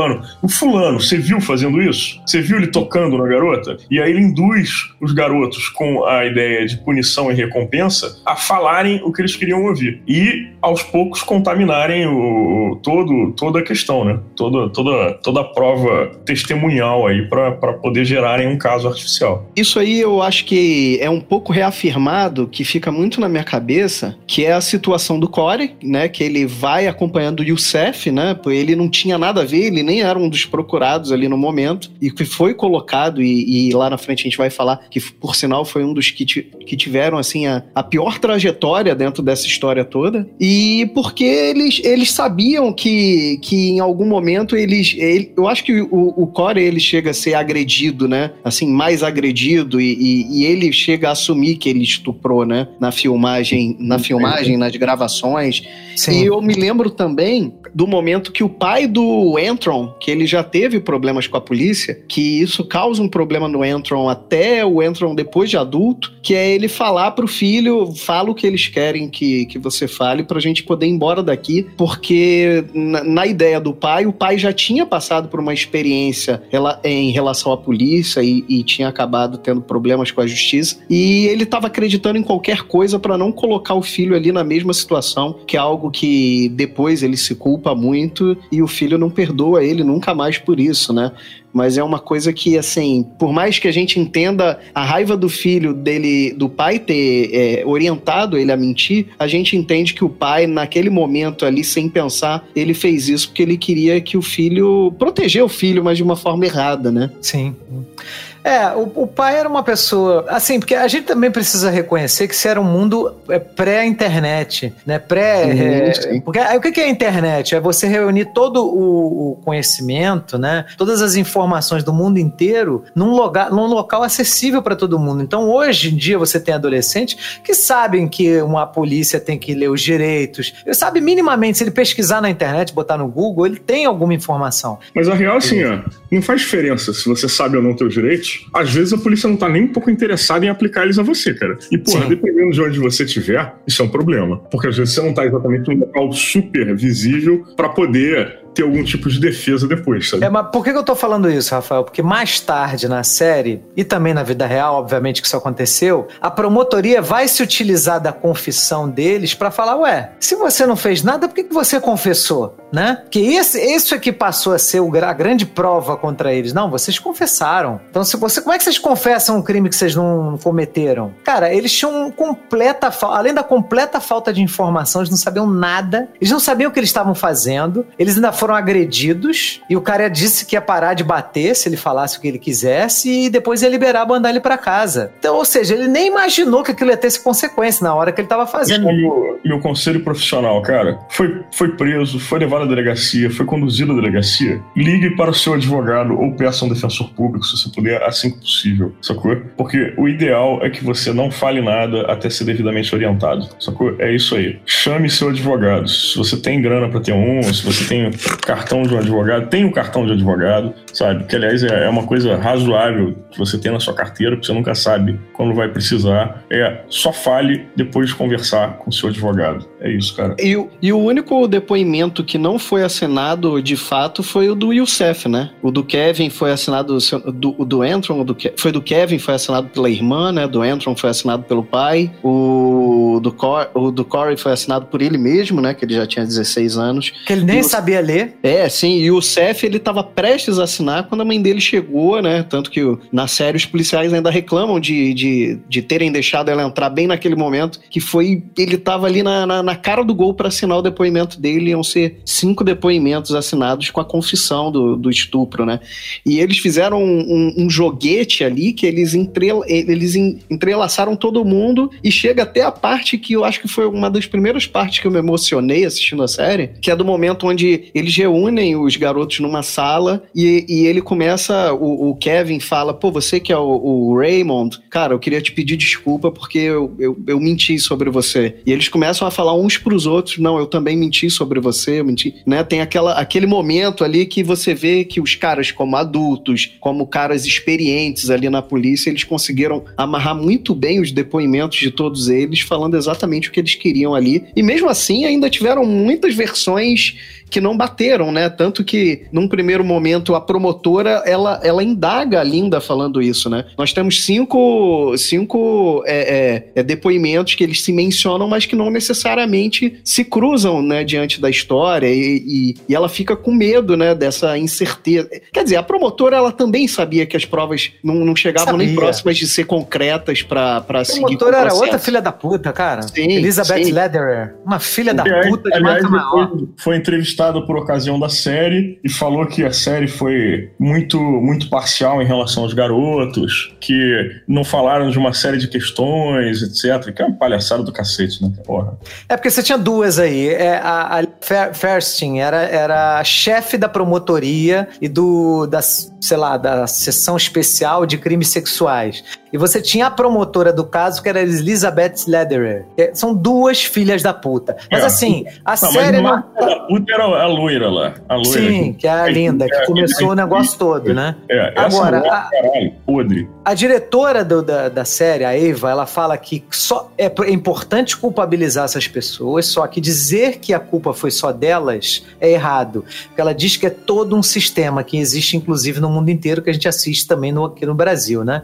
Não foi só um caso lá que aconteceu né, em Nova York, isso acontece até hoje no mundo inteiro, né? Isso, isso, eu não vou dizer que ela está me... errada na afirmação dela, mas não limpa a bunda dela, essa afirmação, sacou? É? Não limpa o que que você falou? Dizendo o seguinte, essa afirmação dela tá correta? Tá correta, é verdade. Mas ela não é suficiente para limpar a bunda dela da culpabilidade que ela carrega. Não, não, não, não. Quem falou isso foi a diretora da série. Ah, não, foi a... tá, não, cara, as promotoras ah, falam que elas estão certas, cara. Ah, tá. Elas que... são iguais ao Trump. Elas não falam. Inclusive, essa loura dessa desgraçada, ela, ela entrou com um processo contra a Netflix de danos é. morais. É. Ah, não acredito. É sério isso? É porque, é. é porque, é porque teve um boicote a ela e aos livros dela, né? Logo que Sim. a série saiu, levantou-se uma hashtag pedindo cancelamento dela, tanto que ela excluiu os perfis de redes sociais dela, inclusive de, do Twitter, e ela, ela, ela diz que ela foi muito atacada depois disso e que ela acredita. E ela ainda ela ainda é muito presa ao fato de que o, o Reyes, que assumiu o crime, ele era um sexto integrante da situação. Ela acha isso. Quer dizer, ela hoje, diz que acha isso. É. Até hoje ela mantém isso que para ela o, o cara... A salvaguarda ela... moral dela é a salvaguarda moral dela para ela não parecer uma canalha. Sim, exatamente. Isso aí. Até porque uma coisa curiosa também que, que eu descobri é que o, o seriado Law and Order SVU foi, foi por sinal, é, inspirado nela, né? Caralho, sério mesmo? Sério mesmo. Eu tava lendo que esse Law and Order SVU foi inspirado totalmente nela, tanto que foi lançado após e, e, a personagem também é uma personagem loira e etc. Então ela foi linkada nisso, porque para a sociedade na época, uh, as pessoas acreditavam de fato que os, os, os garotos é, tinham culpa. Porque uh, vendo a série, a gente vê o acesso, a gente vê que as provas não eram tão tão, é, é, como eu posso dizer, tão firmes quanto ela, ela dizia, mas na grande mídia eles eram escorraçados. Então, assim, a grande as pessoas, no geral, estavam acreditando que eles eram culpados e a grande heroína era ela, do caso, né? É, cara, ela ganhou um prêmio de Mulher do Ano, de 1993. Nada, cara. É por isso que o nego faz as atrocidades, né, cara? Pra ser Mulher do Ano, Homem do Ano, essas merda. Lembrando, lembrando a galera, a galera que andou ganhando medalha Tiradentes aqui, né, aqui do, do, Rio de Janeiro, que depois foi preso aí, né? Ela foi, ela foi convidada a se retirar de duas entidades de, né, de cunho né, beneficente, né? E também a editora dela, porque ela é escritora de livros, né? A editora dela se recusou a trabalhar com ela. A editora que normalmente publica os livros dela quebrou o contrato com ela. Falou: ó, não, trabalha, não trabalhamos mais com você. Então ela foi esculachada, cara. Por isso que ela entrou com a ação contra a Netflix. Ah, é, bom, merecido. Merecido, merecido. Filha da puta. Agora, falando um pouquinho da série, tá? O, o Felipe, ele tava falando da, da, primeira cena que emocionou ele, que foi um encontro que, né? Eles só dois se conheciam. Todos os outros outros, né, três não, não sabiam um quem era o outro, né? Foi nesse momento que eles, que eles é, se encontram e tal. Rafael, teve alguma cena assim específica que deixou você emocionado, assim, ou pelo menos no primeiro momento? Do, do Wise, é, do Corey Wise, saindo da solitária pra Coney Island no parque com a namorada, cara. Aquela, Aquela cena foi cena foda, né? Bonito, cara, muito bonito. Quem, quem, quem já sente saudade de alguém é, sabe que aquela cena ali é, pega pelo pé, cara. É foda. É foda, né? é, é foda, cara. Uma bonita cena. Você, Guga? Cara, eu, eu, eu, eu, também eu me emocionei vários, em vários momentos né, nessa série. Assim, eu não, eu não sei dizer assim qual, qual o momento que eu me emocionei mais, sabe? Assim, eu acho que é, teve vários momentos que eu fiquei assim realmente, porque essa série é, é tão bem sucedida que a gente mesmo sabendo que as atrocidades vão acontecer, ela te dá um pouco de esperança enquanto espectador que aquilo vai ser evitado, né? né? Tem, tem, eu, eu até o último momento eu fiquei assim, não, não, isso não pode acontecer, isso não pode acontecer, não pode acontecer. E aí acontece, a gente, caralho, sabe? É um negócio assim, terrível. É mas. No, naquele especial que você falou para eu assistir depois do filme, que é. eu já ia assistir mesmo, que é com a Oprah, né? Que ela é produtora do, do, da minissérie. A Ava fala que. Ela fala exatamente isso. Ela fala: a gente assistindo, a gente espera que, a, mesmo sabendo qual vai ser o resultado final, a gente fica esperando que alguém ali no meio da série levante e fale em algum momento que, que isso tudo tá errado e que eles são inocentes e que as pessoas acreditem. Porque é uma esperança nossa, porque eu acho que a gente começa a se identificar tanto e se colocar tanto no lugar daquelas crianças que a gente, a gente consegue, eu acho que sentir um pouco do sofrimento ali, né?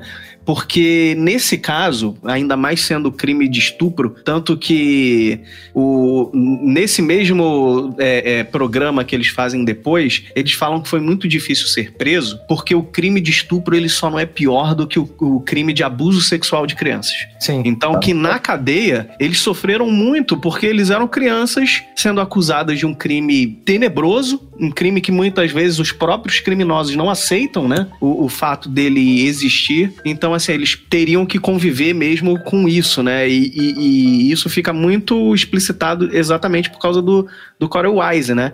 Que a, eu, eu não tenho certeza, mas parece que ele tem algum tipo de probleminha, né? Tem. Acho que eu acredito que tem assim. Até, até o próprio cara, né? Ele, ele não parece muito inteligente na série. Mas, porra, não sei se é assim na vida real. Agora, uma, você tava perguntando quais cenas me emocionaram. Eu queria fazer um outro parênteses aqui. Porra, aquela cena do Corey, da mãe e da irmã trans dele, porra, cara, aquela cena é Foda. é barra pesada pra caralho. Também, também. Da mãe colocando a garota pra fora de casa. Porra, daquele jeito para depois ele ficar sabendo que ela morreu assassinada, sabe? Porra, é triste pra caralho aquilo ali.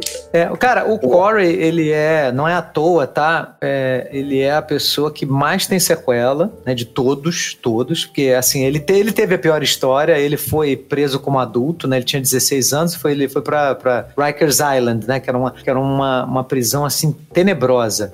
E para ele sobreviver, ele teve que ficar em solitária, porque senão as pessoas, senão os outros presos iriam matá-lo, entendeu? Ele teve, ele, ele ficou em Rikers Island, ficou em Attica, ele ficou em quatro prisões diferentes. É porque ele queria ficar perto da mãe, né? Exatamente. Que, aliás, é um direito aqui no Brasil do preso, tá? O sujeito pode pedir para ficar no, no local mais próximo da família, que é um direito preso, estar tá próximo à família. Lá nos Estados Unidos, aparentemente, não é, pelo menos não, não segundo é. a lei de Nova York, lá que o sujeito é randomicamente transferido. E durante esse período, ele passou 13 anos preso, muito mais que os outros, que ficaram em torno de 6 a 7 anos. Foi o que recebeu a maior indenização no final e que depois abriu, inclusive, uma, uma fundação, um instituto, enfim, para defesa, para defesa pro bono de pessoas que estejam sendo acusadas de crime e que não possam bancar a própria defesa. Aliás, no final aparece, né, os, a, a, a, as pessoas reais, né, que os personagens. Sim. É esse, esse especial você chegou a assistir? E, pô, cara, quando ele, quando ele aparece, pô, ele. A, a, a eu, não, eu, não, cheguei a ver o, o, especial da Oprah, não deu tempo. Mas, pô, ele é o que tá melhor de todo mundo ali, né, cara? Porra, ficou um cara. O um cara assim,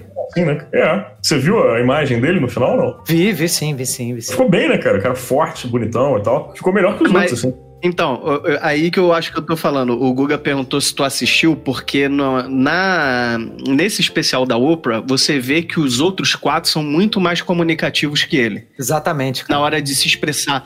É, você repara que a Oprah, ela tem que meio que instigar ele a falar, mas ele normalmente é muito monossilábico. E ela faz uma pergunta para ele ali que eu entendi e, e, todos os meninos entenderam. Ele fala assim: você, ela pergunta para ele: Você se arrependeu de ter saído do restaurante e ido com eles? E você se arrependeu em algum momento de ter acompanhado o Youssef pra delegacia? E ele fala: Sim e não. Sim, por, por tudo que eu passei, não, porque ele é meu amigo. Eu queria estar tá lá com ele. Então, assim, mas quando você vê ele falando, Rafael, você sente que ele tem um problema de desenvolvimento ali. Tem, tem sim. Entendeu? Na fala, você, você consegue notar até na fala dele. E não ele algo... matava a aula, né? Fugia do colégio. Sim, tanto que ele tinha dificuldade para leitura, ele tinha um problema ali mesmo de aprendizado. Você é, vê que ele é diferente dos outros, dos outros rapazes, sabe? Que coisa cruel, cara. Que coisa cruel. É, e aí eu vou aqui falar um pouquinho sobre a questão da solitária, né? Porque assim, o, a solitária você se isola do resto do presídio. Em tese, você está se defendendo, porque assim, se você é um estuprador, você vai morrer na prisão, vai ser estuprado, o nego vai te fuder. Não tem como você ficar é, ileso. E aí você ir para uma solitária,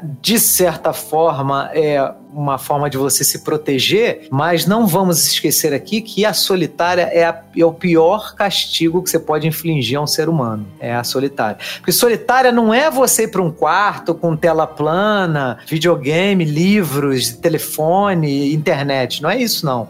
Solitária, né? você vai para um quarto escuro que, prova que muitas vezes não tem janela, então você não sabe se é de, de dia ou se é de noite. Na série, eles até colocam ele lá com uma janelinha pra gente ter uma noção, né? Já vi solitárias que não tinham janela, cara. E que a luz. É, não... exatamente. O cara fica naquilo ali e aí ele não tem estimulação nenhuma e isso vai fazendo Sim. o cara delirar e começar exatamente. a perder juízo. E o processo é rápido.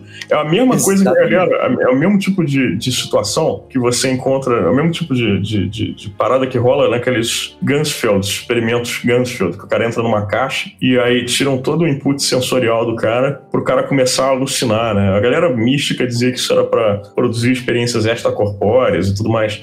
Só que, na verdade, é o cérebro sem nenhum tipo de estimulação se retroalimentando e começando a delirar. E isso Exatamente. acontece rapidinho, cara. Rapidinho. Ou é seja, é muito rápido. tirar numa solitária é Cara, dois palitos, assim, é rápido. No Brasil, esse lance da galera que é condenada por crimes que a massa carcerária não aceita, né? Facilidade, que tanto são vulneráveis mais do que os outros presos no ambiente da, da, da, do presídio, é, ele tem o um nome de seguro, às vezes amarelo. Se não, se não me engano, em São Paulo a galera chama de amarelo. Me corrijam aí, galera de São Paulo, se eu estiver errado. Mas aí não chega a ser a solitária. É uma cela com diversos presos por esse mesmo tipo de crime censurável para os outros presos, assim. E aí o que acontece é que toda vez que tem uma rebelião, adivinha onde é que eles vão fazer refém e quem é que eles vão matar primeiro. Hum? Hum? É, é, exatamente. Então, é São os alvos, né? Pois é, exatamente. E no caso do, do Corey, quem dá essa dica para ele é justamente, se eu não me engano, eu não lembro se agora se é um policial ou se é um preso que dá a dica para ele não, não ir pra enfermaria, né? É o policial. É. Que a enfermaria é lugar de cagueta, né? Que eles falam é. lá, né? De, do, do X9. Então,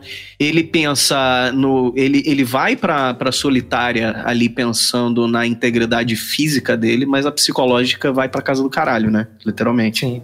É por isso que ele tem sequelas, né? Porque é, a, você, se você não tiver estímulo de lugar nenhum, se você não tiver estímulo nenhum na sua vida, você vai ter degeneração cerebral, cara. Você vai, inclu, inclusive, você corre o risco de morrer morrer, entendeu? Bebês que eram órfãos na, na, na, Segunda Guerra Mundial, que eram colocados numa ala da, desses hospitais, né, que, que faziam assim de improviso, né, porque, porra, tava tudo destruído, davam comida e água para eles sobreviverem e não davam afeto, não davam carinho, não davam atenção. Cara, vários morreram e outros desenvolveram retardos, né, lesões, porque, cara, a gente precisa... Mínimo traumas, né? A gente precisa. Não, não, não. Lesão mesmo, real. Não, eu, não, eu tô não, falando não... que eu, te, eu tô falando que acredito que os, me, os que saíram com menos problemas saíram no mínimo com, com, com, com algum trauma, né? Cara, os, todos que não tiveram interação com seres humanos, todos, todos tiveram ou morreram ou tiveram lesão grave. Nossa senhora. Ninguém saiu só traumatizado, não. Porque, cara, é isso, é, é, isso que o Rafael tava falando. Seu cérebro, assim, ele ainda tinha um, um, um arcabouço de, de, de memória memória e relações que ele ainda tinha. Então entendi, ele ficava ali delirando, vendo a namorada, né? Que é, que é o transgênero dele, né? Então, cara, ele ainda conseguia né, sair daquele lugar Base. ali. Sim. Mas, a- mas cara, vo- a, a tendência é você morrer. A tendência é você morrer, tá? Ainda mais passar anos e anos como ele ficou. A tendência é que você morra, porque é melhor você levar porrada. Cara, olha, olha que coisa. E, e, e esse- e essa é a grande questão. Às vezes as pessoas, né, é, falam muito, gostam muito de julgar quem é vítima, né, de, de abusos sucessivos. Por exemplo, a mulher que tem um marido que bate nela o tempo todo, né? Cara, é melhor você apanhar do que você ser desprezado completamente, tá? É pra gente, enquanto ser humano, é muito mais fácil o, o- a punição física do que a punição Psicológica. psicológica. Agora vamos falar um pouquinho da série, né? É, do, do quanto do quanto ela é bem sucedida. Ela foi premiada no Emmy do ano passado, né? Ela ganhou o prêmio de melhor conjunto de ator, melhor elenco. E o, o cara que faz o Corey, que é o Jerome, né? Faz um trabalho belíssimo, né? Que é o Jarrell Jerome, cara, um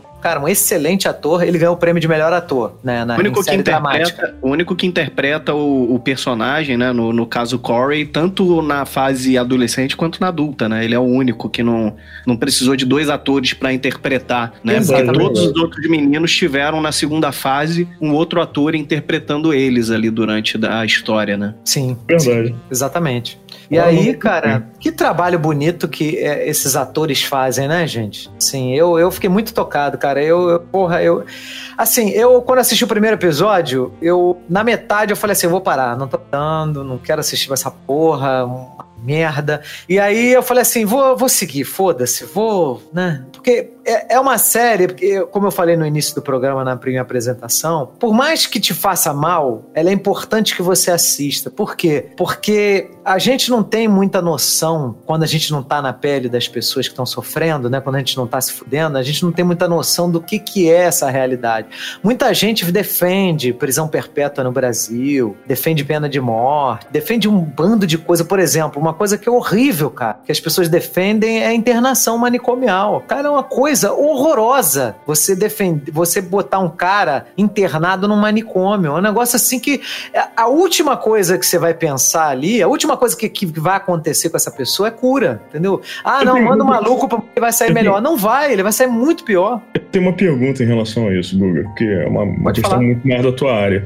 Como é que você faz com aqueles caras extremos que, assim, o cara não é um criminoso, então ele não vai para ele não vai entrar no sistema penal a princípio, né, no sistema, não vai, ele não vai acabar numa, num hospital de custódia e tratamento, mas ele também não tem condição nenhuma de gerenciar a vida e não tem ninguém responsável por ele. O que que faz com esse cara? É, o que o, o, que o, o que o pessoal da reforma manicomial sugeria é o seguinte: você cria, e até isso foi feito, tá? No Brasil. Por que, que eu digo que essa isso, série. Eu vejo que muitos dos mendigos de rua que eu encontro, assim, diariamente andando por Copacabana, estão nessa situação, sabe? É um cara que não tem família, não tem ninguém por ele, assim, e é um cara que, porra, cara, é biruta, sabe? Assim, biruta no extremo. Tem um cara aqui que, porra, entrou pelado no Banco do Brasil aqui embaixo, quebrou as máquinas, quebrou as mesas lá, sabe? É um cara que tava dançando outro dia aqui, com, botando pedrinha de canteiro na cabeça. Esse cara, cara, ele não tem. Ele não, ele não é só um cara zoado, é um cara, porra, cara, que não tem condição nenhuma de, sabe, de, de se virar. O que, que você faz com um cara desse? A solução que o pessoal da reforma manicomial criou, e até foi uma solução que eles aplicaram, inclusive no Brasil, com o caso daquele. Não sei se vocês chegaram a, a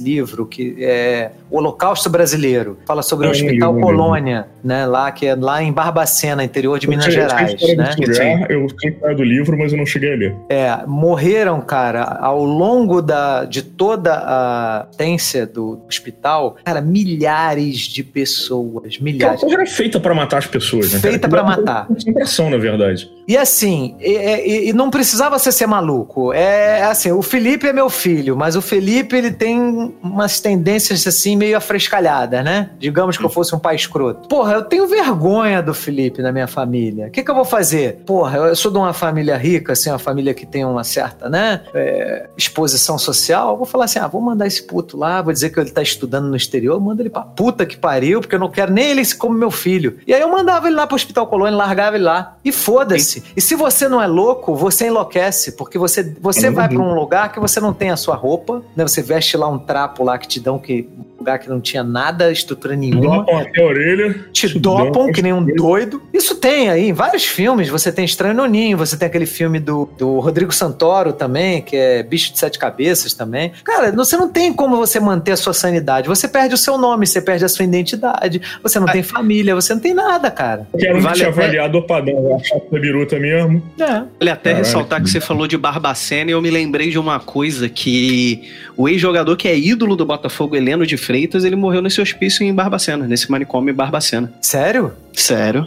Caramba. O Caramba. Heleno tem um filme que é feito contando a história dele, até quem faz é o Rodrigo Santoro, interpreta ele. O final da vida dele foi num hospício em Barbacena. Ele, ele teve sequelas graves de uma. Qual é, que é o nome da doença? De uma. Sífilis. Sífilis, isso, exatamente. Que, deixou, que chegou Ele teve o mais extremo. É, então, cara, não esse tinha- hospital- Não tinha tratamento, ele foi até o estágio de afetar o cérebro e ficar, ficar zoado. Esse Morreu, manicômio morreu lá aos 39 anos, pra ter ideia. Caralho. É. Cara, esse manicômio de Barbacena, ele assassinou 60 mil pessoas. 60 mil pessoas. cara. Que. Dentre essas pessoas tinha o quê? Você tinha homossexuais, você tinha é, gente pobre que não tinha família, não tinha nada, órfão, você tinha é, filhas que perderam a virgindade antes do casamento, que isso também era condenável na época. Porque isso é um hospital que foi criado lá atrás, tá? Isso não é uma coisa de agora, não. Isso é Tá quando. no é? Tem, tem, tem documentação? Está no livro? tem, tem, o Holocausto Brasileiro, tá? O que É, isso me lembra? Isso me lembra justamente o que o pai do personagem de O Bicho de Sete Cabeças faz. É, que coloca é. o É. Rodrigo Santoro É. no manicômio porque ele é usuário de droga. Exatamente, isso aí, exatamente. Cara, é tenebroso. Então, você colocar uma pessoa numa reclusão desse nível, cara, você só vai promover, né, ele piorar, muito, muito. Então, aí o que que, é- aí respondendo a pergunta do Rafael, o que que o SUS, né, que o pessoal fala mal do SUS, que o SUS é comunista, é o caralho a quatro, cara, SUS é um sistema único de saúde que, que foi inspirado no sistema da Inglaterra. O que que a Inglaterra tem de comunista, pô? E aí, o que que, o que, que isso foi feito? O que que, o que que seria, qual é o ideal? Eles estariam em casas próprias, tá? Do, do próprio Estado, que seriam supervisionadas pelo pessoal de saúde, mas que estivessem dentro da comunidade. Então, eles teriam vizinhos, amigos, atividades, mas tudo, obviamente, com, supervisiona, com supervisão do Estado. Que é você integrar o louco, né? O, a pessoa com problemas mentais, né? Você integrar ela à sociedade. Porque você tirar ela da sociedade, você só vai transformar ela numa, num nada. Né? Numa pessoa que não tem identidade, que não tem dignidade, que não tem nada. Então, e, e- é muito bonito o trabalho que essas pessoas fazem, tá? E agora, né? A gente teve com esse último governo eles querendo voltar com os manicômios, né? Voltar com internação. Se não me engano, É, voltaram, né? Internação compulsória da galera aí que andou graçando aí, né? É, não, teve um, um- Eu não sei se eles chegaram a conseguir, tá? Nesse último governo, chegaram a, a conseguir. Eu quero deixar bem claro aqui. Dória que- em São Paulo lá conseguiu, cara. Porra, É. A galera da Cracolândia inteira lá que. E eu quero deixar bem claro aqui, vou, vou, vou tirar esse espaço, porque esse programa é um programa que a gente está falando muito mais de coisa séria do que de brincadeira. É, eu não tenho posicionamento político, eu não devo nada a filho da puta nenhum, como dizia Luiz Carlos Alborguete. E eu não gosto do Lula, não gosto do Bolsonaro, eu não gosto de político, tá? Eu não gosto de governo. Geralmente, por Agora, que, que eu não gosto? impede- isso não impede você de ter um posicionamento político. Bom, então voltando à questão do, do- da internação. Então, a- as pessoas. é, nessa série fica muito claro que o que as pessoas querem, né, em- quando bradam, não, queremos justiça, na verdade não quer justiça porra nenhuma. O que as pessoas querem é vingança. Querem que o cara sofra, querem que o cara seja é, destituído da sua honra, da sua dignidade, seja um, sabe, morra mesmo da pior forma possível. É isso que as pessoas, né, que, que defendem né, pena de morte, prisão perpétua. Cara, nada disso resolve. Porque, assim, a prisão já é um lugar horroroso. Se fosse o cara. Ah, porque o cara não tem medo de ser preso, né? Então ele vai cometer crime porque ele não tem medo. A prisão perpétua é botar ele com mais medo de fazer merda. Não existe isso, cara. Não existe isso. Ninguém deixa de, de cometer crime porque tem medo de prisão perpétua. Se fosse assim, Estados Unidos não seria a primeira população carcerária do mundo. É a primeira, é a população, a maior população carcerária carcerária do mundo é Estados Unidos. E lá tem prisão perpétua, lá tem pena de morte, obviamente que não em todos os estados, né? Mas tem, eu não sei. A parte deles existe é, essas leis, né? Tem é. aquela lei também do, do, de três, três strikes, né? Se o cara cometer, em alguns estados, é. se o cara cometer três crimes, é, eu acho que leves ou medianos, ele pega uma pena de 10 anos, tem um negócio desse. Na terceira, ele não, não tem escapatória. Que, é, e que estão até querendo derrubar essa lei, né? É, é tem alguns, algumas organizações querendo derrubar essa lei ou não acharem justo o cara ser punido, independente do crime que ele, que ele venha a cometer. Eu acho que outra coisa importante da gente mencionar aqui é que essa série ela deixa muito explícito de como é, quando você prende alguma pessoa, você prende a família inteira, ainda mais quando são crimes é, uhum. como, como eles foram culpados de um crime de assédio sexual, de estupro, de como a mãe do Youssef ela foi atingida por isso e como os familiares de uma certa maneira foram atingidos por isso, pelos reflexos da, da prisão, né? A, a mãe do, do Corey Wise, ela já tinha um problema porque eu acho que deixa um pouco a entender que ela vendia droga na hora da discussão da, da, da Marcy, né? Que é, que é a filha trans dela com ela. E que depois da morte da Marcy, ela vem a mudar. Que isso foi outra cena que eu, que eu tava tentando lembrar, que me, me emocionou.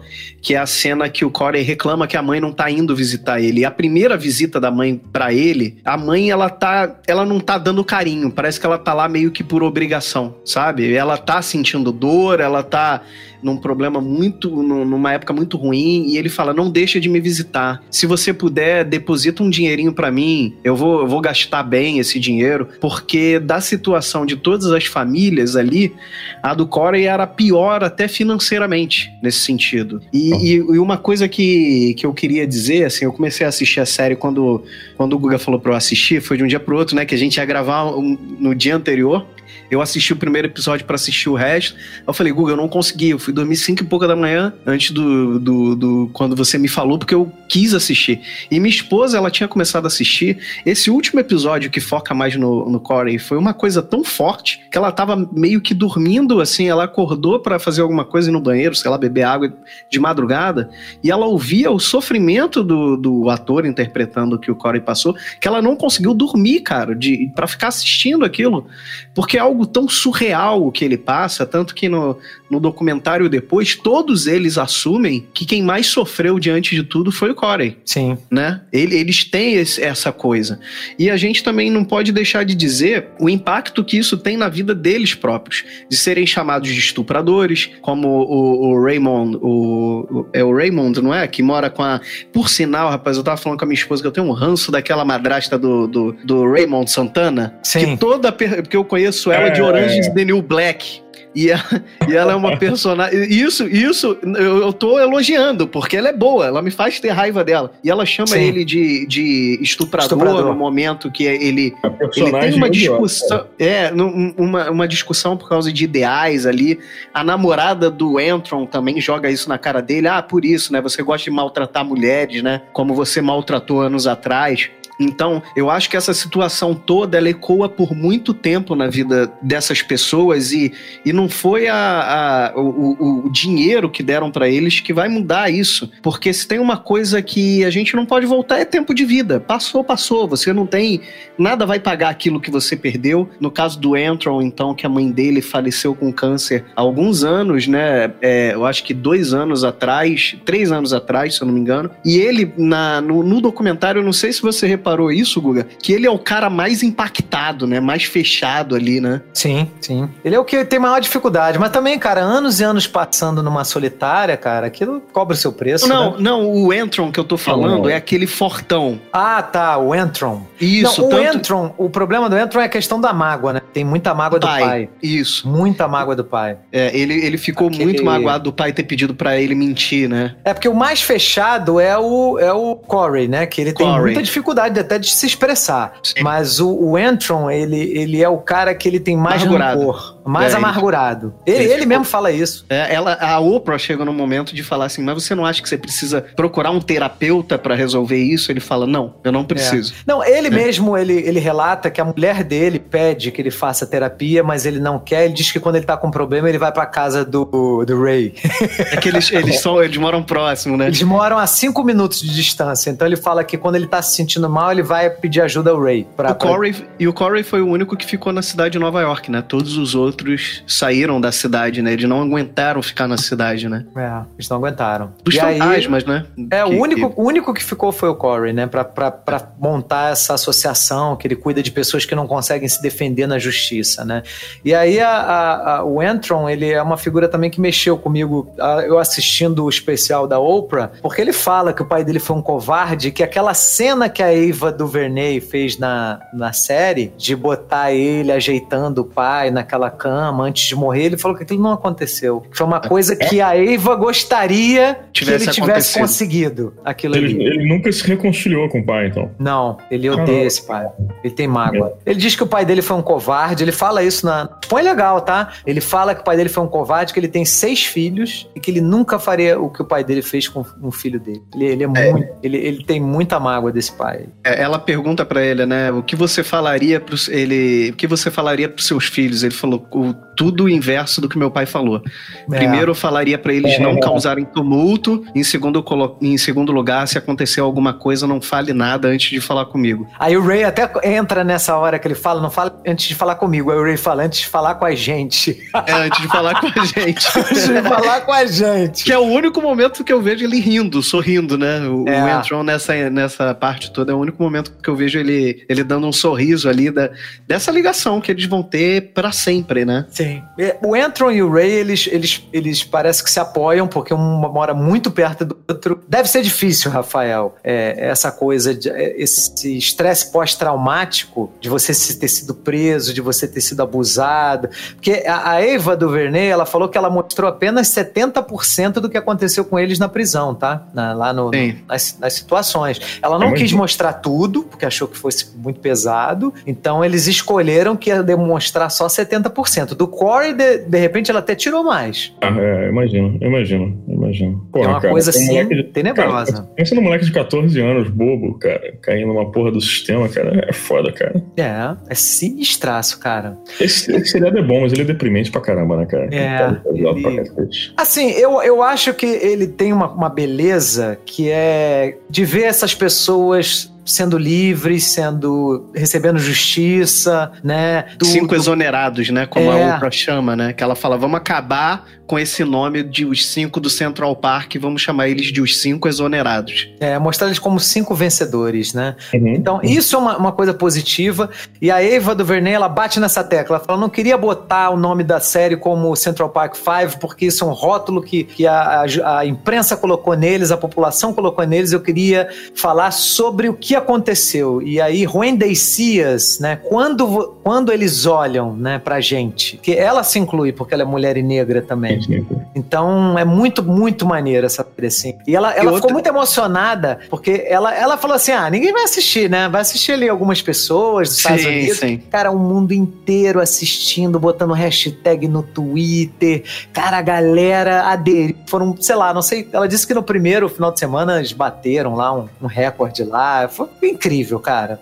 Incrível. Ela ficou muito emocionada. E você reparou os dois países que ela falou que ela mais teve feedback disso? Reparei, reparei que ela falou Brasil. e Brasil. Achei E- bonito E, na isso hora também. que ela falou o Brasil, automaticamente eu pensei que é justamente porque a gente vive isso no Brasil. Sim, É, sim. isso é, é uma coisa muito, muito recorrente no, no país que a gente vive. Então, acho que quando as pessoas viram isso, num primeiro momento houve aquela identificação de saber que as pessoas são rotuladas, infelizmente, por causa de classe social e cor de pele, né? É, o Brasil tem uma coisa bonita também, que eu, eu sempre admiro no brasileiro. Eu gosto de falar mal do brasileiro de vez em quando, merece, tá? Mas assim, uma coisa que eu acho bonita no Brasil, que é de, muito diferente dos Estados Unidos, que tem cultura do winner, né? Do vencedor e do loser, né?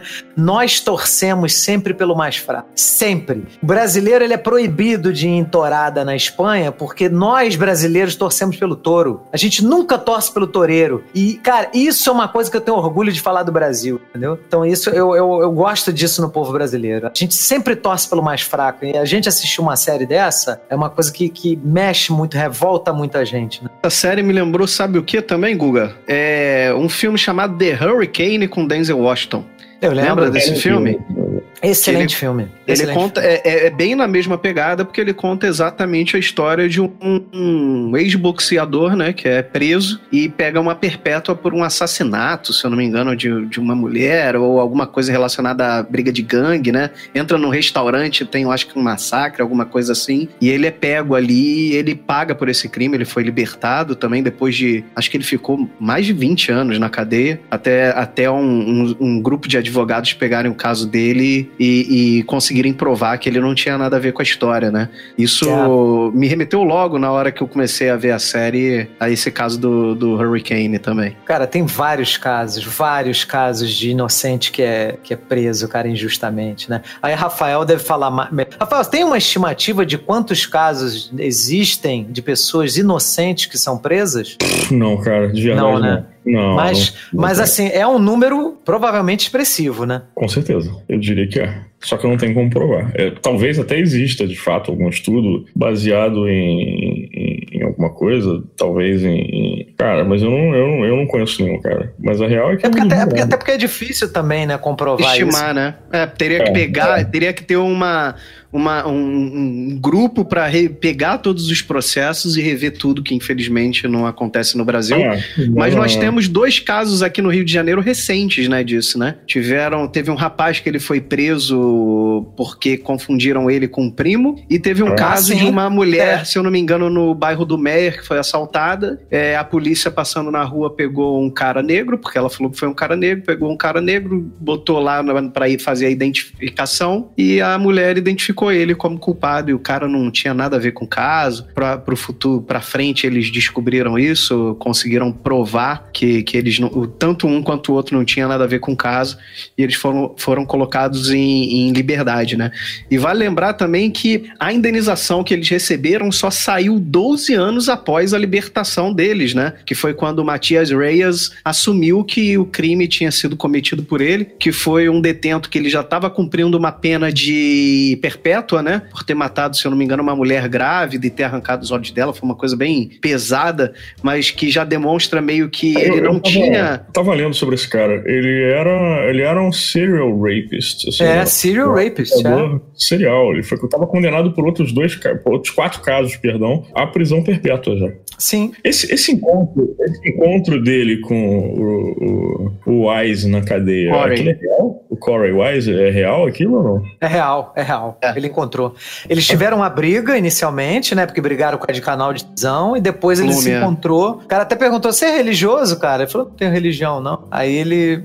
Eu não sei se a fala que ele tem com o Corey é real, tá? De Sim. falar: olha, você manteve a sua posição, gostei da tua postura. Porque assim, uma coisa que impressionava muito no Corey, deve ter impressionado o pessoal lá da prisão, é porque chegava aquela galera lá da condicional e falava assim: e aí, você se arrepende do teu crime e tal? Não, pô, não cometi. E aí, com o passar do tempo, ele passou a não ir mais. Não, não vou, pô. Por que eu vou perder meu tempo? Eles não É, querem. falar que eu sou culpado, é. Não vou Vou falar que eu assumir, sou né? culpado, né? pô. Terrível. Aqui no Brasil, eu tava pensando aqui a respeito desse estudo que você perguntou se tem alguma coisa indicando quantos por cento da galera que é condenada de fato inocente. Cara, eu acho que a única maneira de se de repente conseguir algum dado sobre isso seria através de ver quantas revisões criminais passaram dentro de um determinado período, assim, pra poder dizer, olha, tem tanto garantidamente. assim. Estimativa, Acho que é né? uma é, é. Porque a revisão criminal ela vai ser feita depois que tudo já passou e aí em algum momento surge uma prova nova demonstrando que aquilo ali, sei lá, estava errado, que aquele cara não cometeu aquele, aquele crime da qual ele está sendo acusado, por exemplo.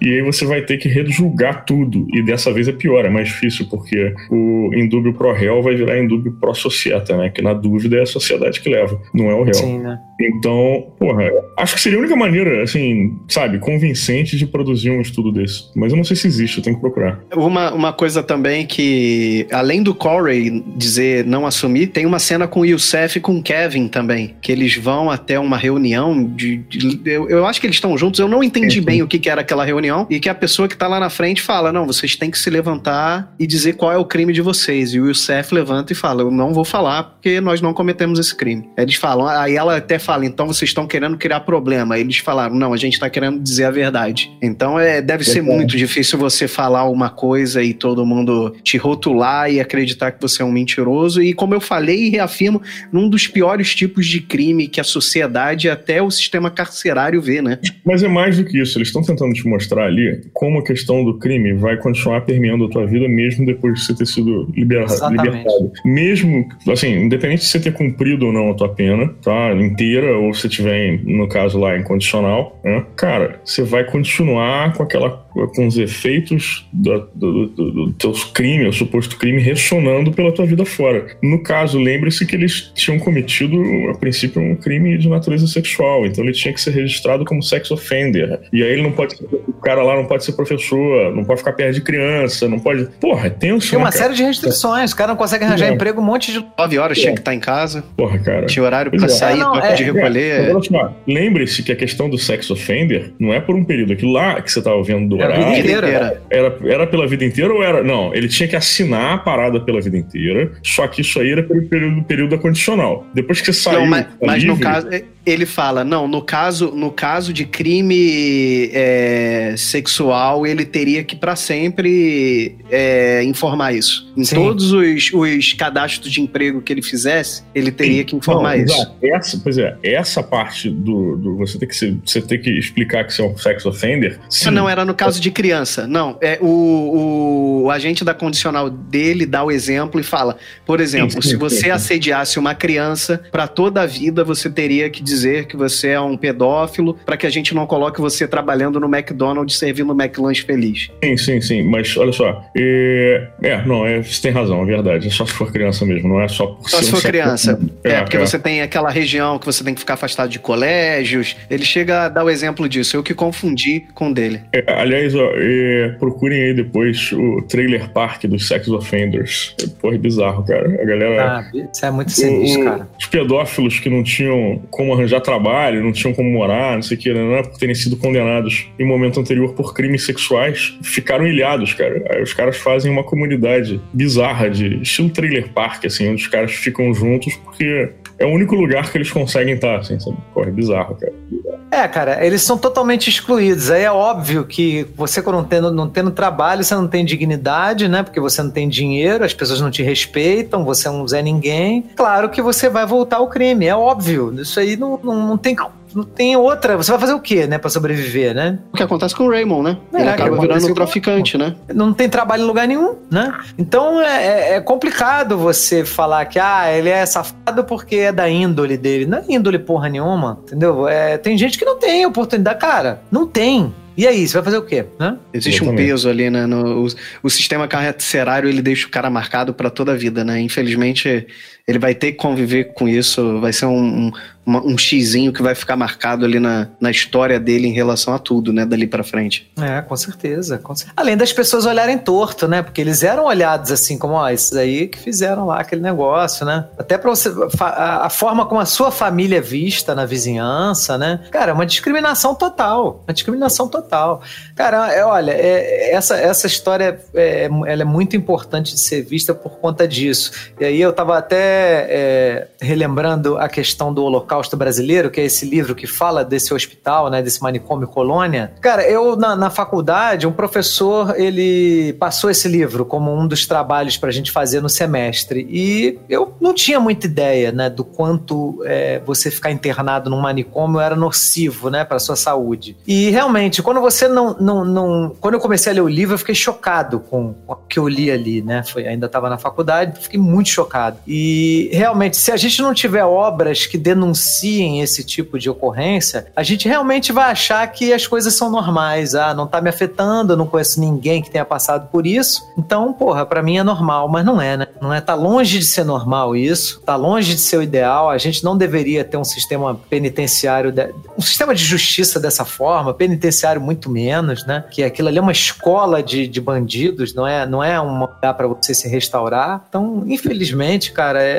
muito triste a gente ainda ter um mundo assim. Só que eu acho mais triste, cara, é uma, uma das pretensões do sistema carcerário, pelo menos em boa parte do mundo, é a ideia de regenerar o sujeito para que ele possa ser um membro produtivo da sociedade, etc, etc.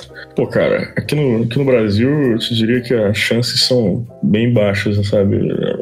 O índice de reincidência tende a ser bem grande. E, porra, é difícil explicar para as pessoas que isso está conectado muitas vezes ao ambiente que você coloca esses caras. Sim, Porque sim. É, é um ambiente brutal, desumanizante, terrível, mas tem outra questão, assim. Às vezes não é uma questão de ressociabilizar o cara, é de sociabilizar o cara. Tem muita gente, cara, que nunca foi sequer sociabilizada, sabe? Se você olhar os rincões aí que tem no Brasil, cara, de pobreza, de extrema, sabe? Porra, cara, a galera nasce, cresce em vidas subhumanas mesmo, assim, cara. Em que não é só não é só a pobreza que graça, assim, mas é todo tipo de desgraça que você puder imaginar, assim. O cara não tem, porra, cara, o cara, o cara não é sociabilizado, o cara não tem acesso nenhum à, à educação, o cara, porra, cara, não tem acesso nenhum à, à, à saúde. Pô, cara, dá, eu, na minha opinião, eu acho bem complicado cobrar qualquer coisa dessa galera às vezes, sabe? Porque puta que pariu, cara. É foda, é foda. Cara, você anda. Imagine que você andasse na rua e as pessoas olham para você te, achando que você é um bandido, que você vai roubá-las, né? E aí você vai procurar emprego, o cara olha para você assim, já de cima para baixo, fala: Não, não vai te dar um emprego. O que, que você vai fazer, né?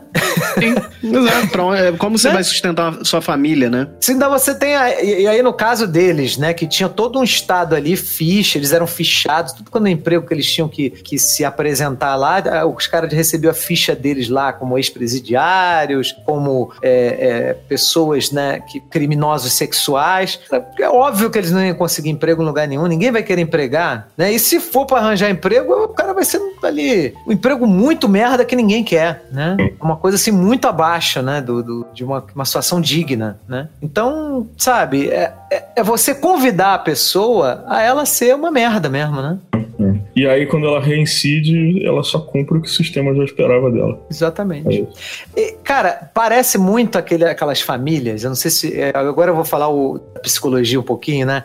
Sabe aquelas famílias que tem um filho que não faz porra nenhuma da vida? E aí a- a- os pais falam assim: ah, ele não serve pra nada, ele não sei o quê, mas ele- os pais super protegem, faz tudo pra ele. Os pais não, não deixam faltar nada, os pais, né? é, mas, mas assim, mas ele é um inútil, ele não serve pra nada, ele não faz nada. Aí quando ele vai fazer alguma coisa, né? Aí ele vai e erra, ó, porque a, a intenção da família é que ele fique nessa relação de dependência, tá? Então quando ele faz alguma coisa, ele erra, e a família fala assim: tá vendo como você não serve pra nada? Tá vendo como você não sabe fazer nada direito? Porra, deixa isso aqui com a gente, a gente que vai fazer. E na realidade o filho é tido como um vagabundo, né? Muitas vezes, mas é a família que quer ele nessa situação também, entendeu? É óbvio, ele tem livre-arbítrio, ele tem a vontade dele, é claro que sim, tá? Mas é muito difícil você nascer numa família que te convida o tempo todo a você ser um zero à esquerda, é muito difícil você escapar disso. Você tem que ter um, um- um- tipo de personalidade, uma questão emocional muito forte para você não aceitar esse convite, que é um convite diário. Então, uma pessoa, e aí vou pegar o caso aí dos, dos, dos cinco rapazes, né, que saem da prisão e são considerados criminosos, assassinos, estupradores. Para eles largarem essa pecha que ele é colocado em cima deles, cara, é muito difícil. É muito difícil. Sim, sim, sim, sim. Né? Porque a- a- o natural é você falar, ah, já, já me acham que eu sou filho da puta, então vou barbarizar mesmo, vou botar pra poder, foda-se, vou deitar na cama, né? Vou fazer merda mesmo, né? Que é. Tem- ni- ninguém, ninguém vai me ver mesmo de, de outra forma, né? Então vamos É. abraçar isso aí mesmo, né? É o caso, sabe? Assim, aí eu vou pegar um caso que não tem nada a ver, mas é um caso também que, que, que é um, um exemplo disso. Quando você tem um casal que um tá sempre acusando o outro de traição. Você me traiu, você me traiu, você me traiu, você me traiu. Cara, aquela pessoa que tá acusando, ela está convidando a outra pessoa a assumir o papel de traidor. É um convite diário que ela tá fazendo. Ela tanto fala aquela merda que um dia ela vai ser corneado um dia. Né? Pode ser que sim, pode ser que não, é óbvio que depende da outra também, né? Mas é difícil você não aceitar esse convite, porque você, todo dia você, você é acusado, né? É como eles eram também, vocês são criminosos, vocês são isso, vocês são aquilo, vocês são escória. Cara, é, pô, você, todo dia você ouve isso, né? Então foda-se, né? Mas, mas engraçado de como eles resistiram de sempre que as pessoas falavam que eles eram isso, deles rebaterem, não, nós somos inocentes, né? É isso que eu acho que, que evidencia tanto a inocência deles no caso, né? Eles, o, o, o eles falam que a chave para que todos saíssem foi a resistência, a resiliência do Corey, que nunca aceitou, né, dizer que ele, ah, não, eu me arrependo para sair incondicional, nunca aceitou isso. Sempre falou que era inocente. E o próprio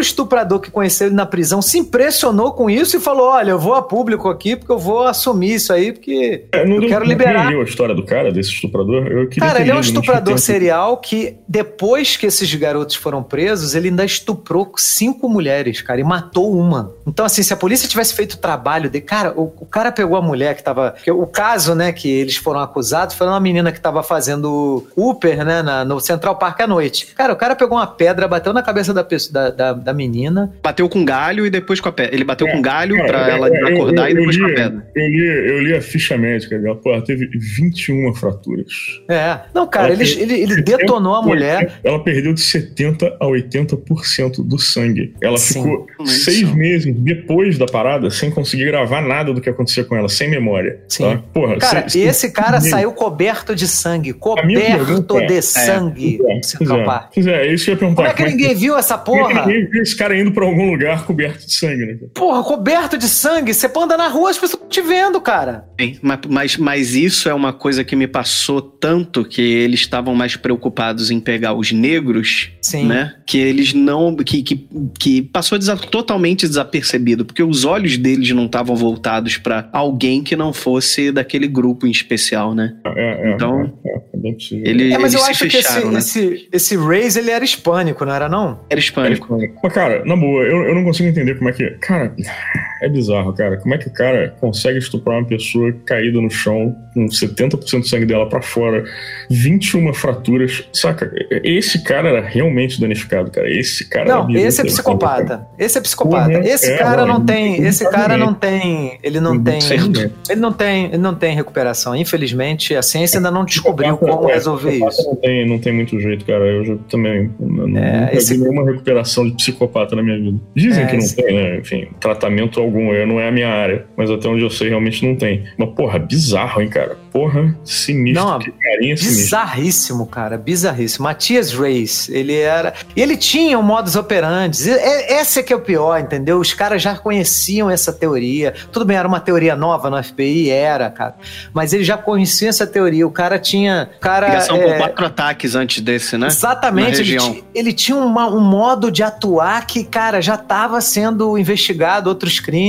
Era só o cara ligar as pontas, falar assim, pô, cara, esse estupro aqui se parece muito com aquele que a gente que aconteceu em tal mês, em, né? Porra, é, é muito fácil de ver isso, cara. Qualquer policial honesto, né, e bem intencionado veria essa relação e prenderia o cara antes dele, dele estuprar mais cinco mulheres e matar mais uma, né? Um negócio assim, cara, tenebroso, cara. Peraí, esse negócio dele ter matado a mulher, a mulher era a mulher dele, né? Que ele arrancou os olhos e tal, é isso? É essa mulher que ele matou? Eu, eu acho tá que não fala, Rafael. Eu acho que eles não chegam a falar quem é. era a mulher. Eles só falam que ele matou. E do jeito ah, que ele matou. Entendi, entendi. É, ele foi, cara, ele foi. Cara, pelo amor de Deus. E aí, esse cara encontra com ele na prisão. Ele parece que deve, de alguma forma, ter aderido a algum tipo de religião. E falou assim: não, eu vou, vou assumir aqui que fui eu. E aí ele assume a autoria do crime lá.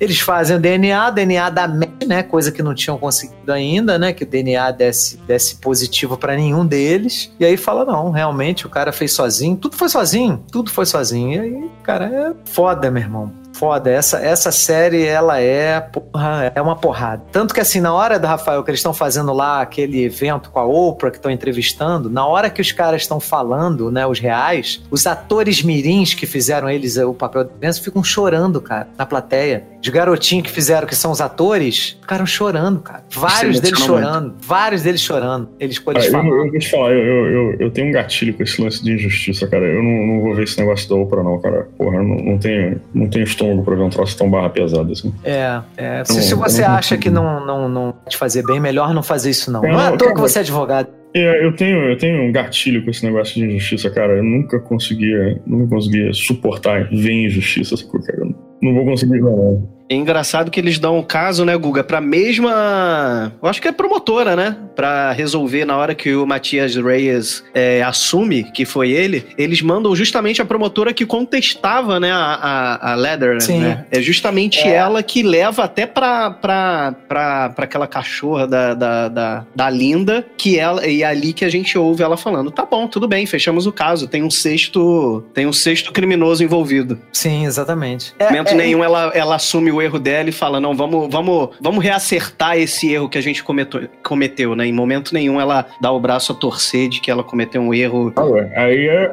é a salvaguarda moral dela pra não admitir a merda que fez e não ter que viver com isso pelo resto da vida dela, né? é. E, e não perder tudo que tinha conquistado, né? E essa cena é representativa por quê? Porque você tem lá no início do caso, você tem essa promotora, que, que eu acho que ela era promotora também, que era, as- parece que as duas tinham uma, uma situação igual de poder. E aí o prefeito fala com as duas, ó, vocês decidem aí o que, vocês vão fazer, e aí vocês me falem, porque, né, não, não vou definir quem vai ser que vai, né, tomar a frente do caso. E aí essa outra, como a essa linda devia ser uma filha da puta de marca maior, uma pessoa extremamente ambiciosa, né? E essas, essas pessoas, quando têm uma ambição, querem atropelar todo, tudo e todos, e a outra só queria fazer o trabalho dela, provavelmente, falou assim: ah, não, vou deixar então na mão dela que ela quer, né? Quer muito esse caso, mas coitado dos garotos. Ela até fala isso antes, lá no primeiro momento. E aí depois ela, ela que assume pra consertar a merda, né? Anos depois. E aí é interessante isso ficar como, é, como uma lição pra gente, porque às vezes a gente é, não quer ter muito poder, né? Às vezes a gente fala assim: ah, pra que, que eu vou ter poder? Isso aí vai me estressar, vai. Porra, não quero, eu não sou uma pessoa vaidosa, não quero ter né, uma posição de destaque, mas muitas vezes, cara, o bem intencionado ele acaba dando espaço pro filho da puta mau caráter que quer aquele poder, porque é vaidoso, que quer ah, inflamar o seu ego, e aí acaba que as coisas seguem um caminho muito ruim, porque a pessoa mais correta pra fazer aquilo é aquela que não quer. Aquela que quer muito, a gente tem que tomar cuidado. Quem quer muito ser presidente, quem quer muito ser é, chefe, quem quer muito ser alguma coisa assim de maior destaque de poder, são essas pessoas que a gente tem que ter- tomar cuidado. Porque é, muitas vezes, eu não estou dizendo que todas são assim, né? Mas muitas vezes são pessoas que estão pensando em si mesmas e não no bem do, da comunidade. Uhum, uhum.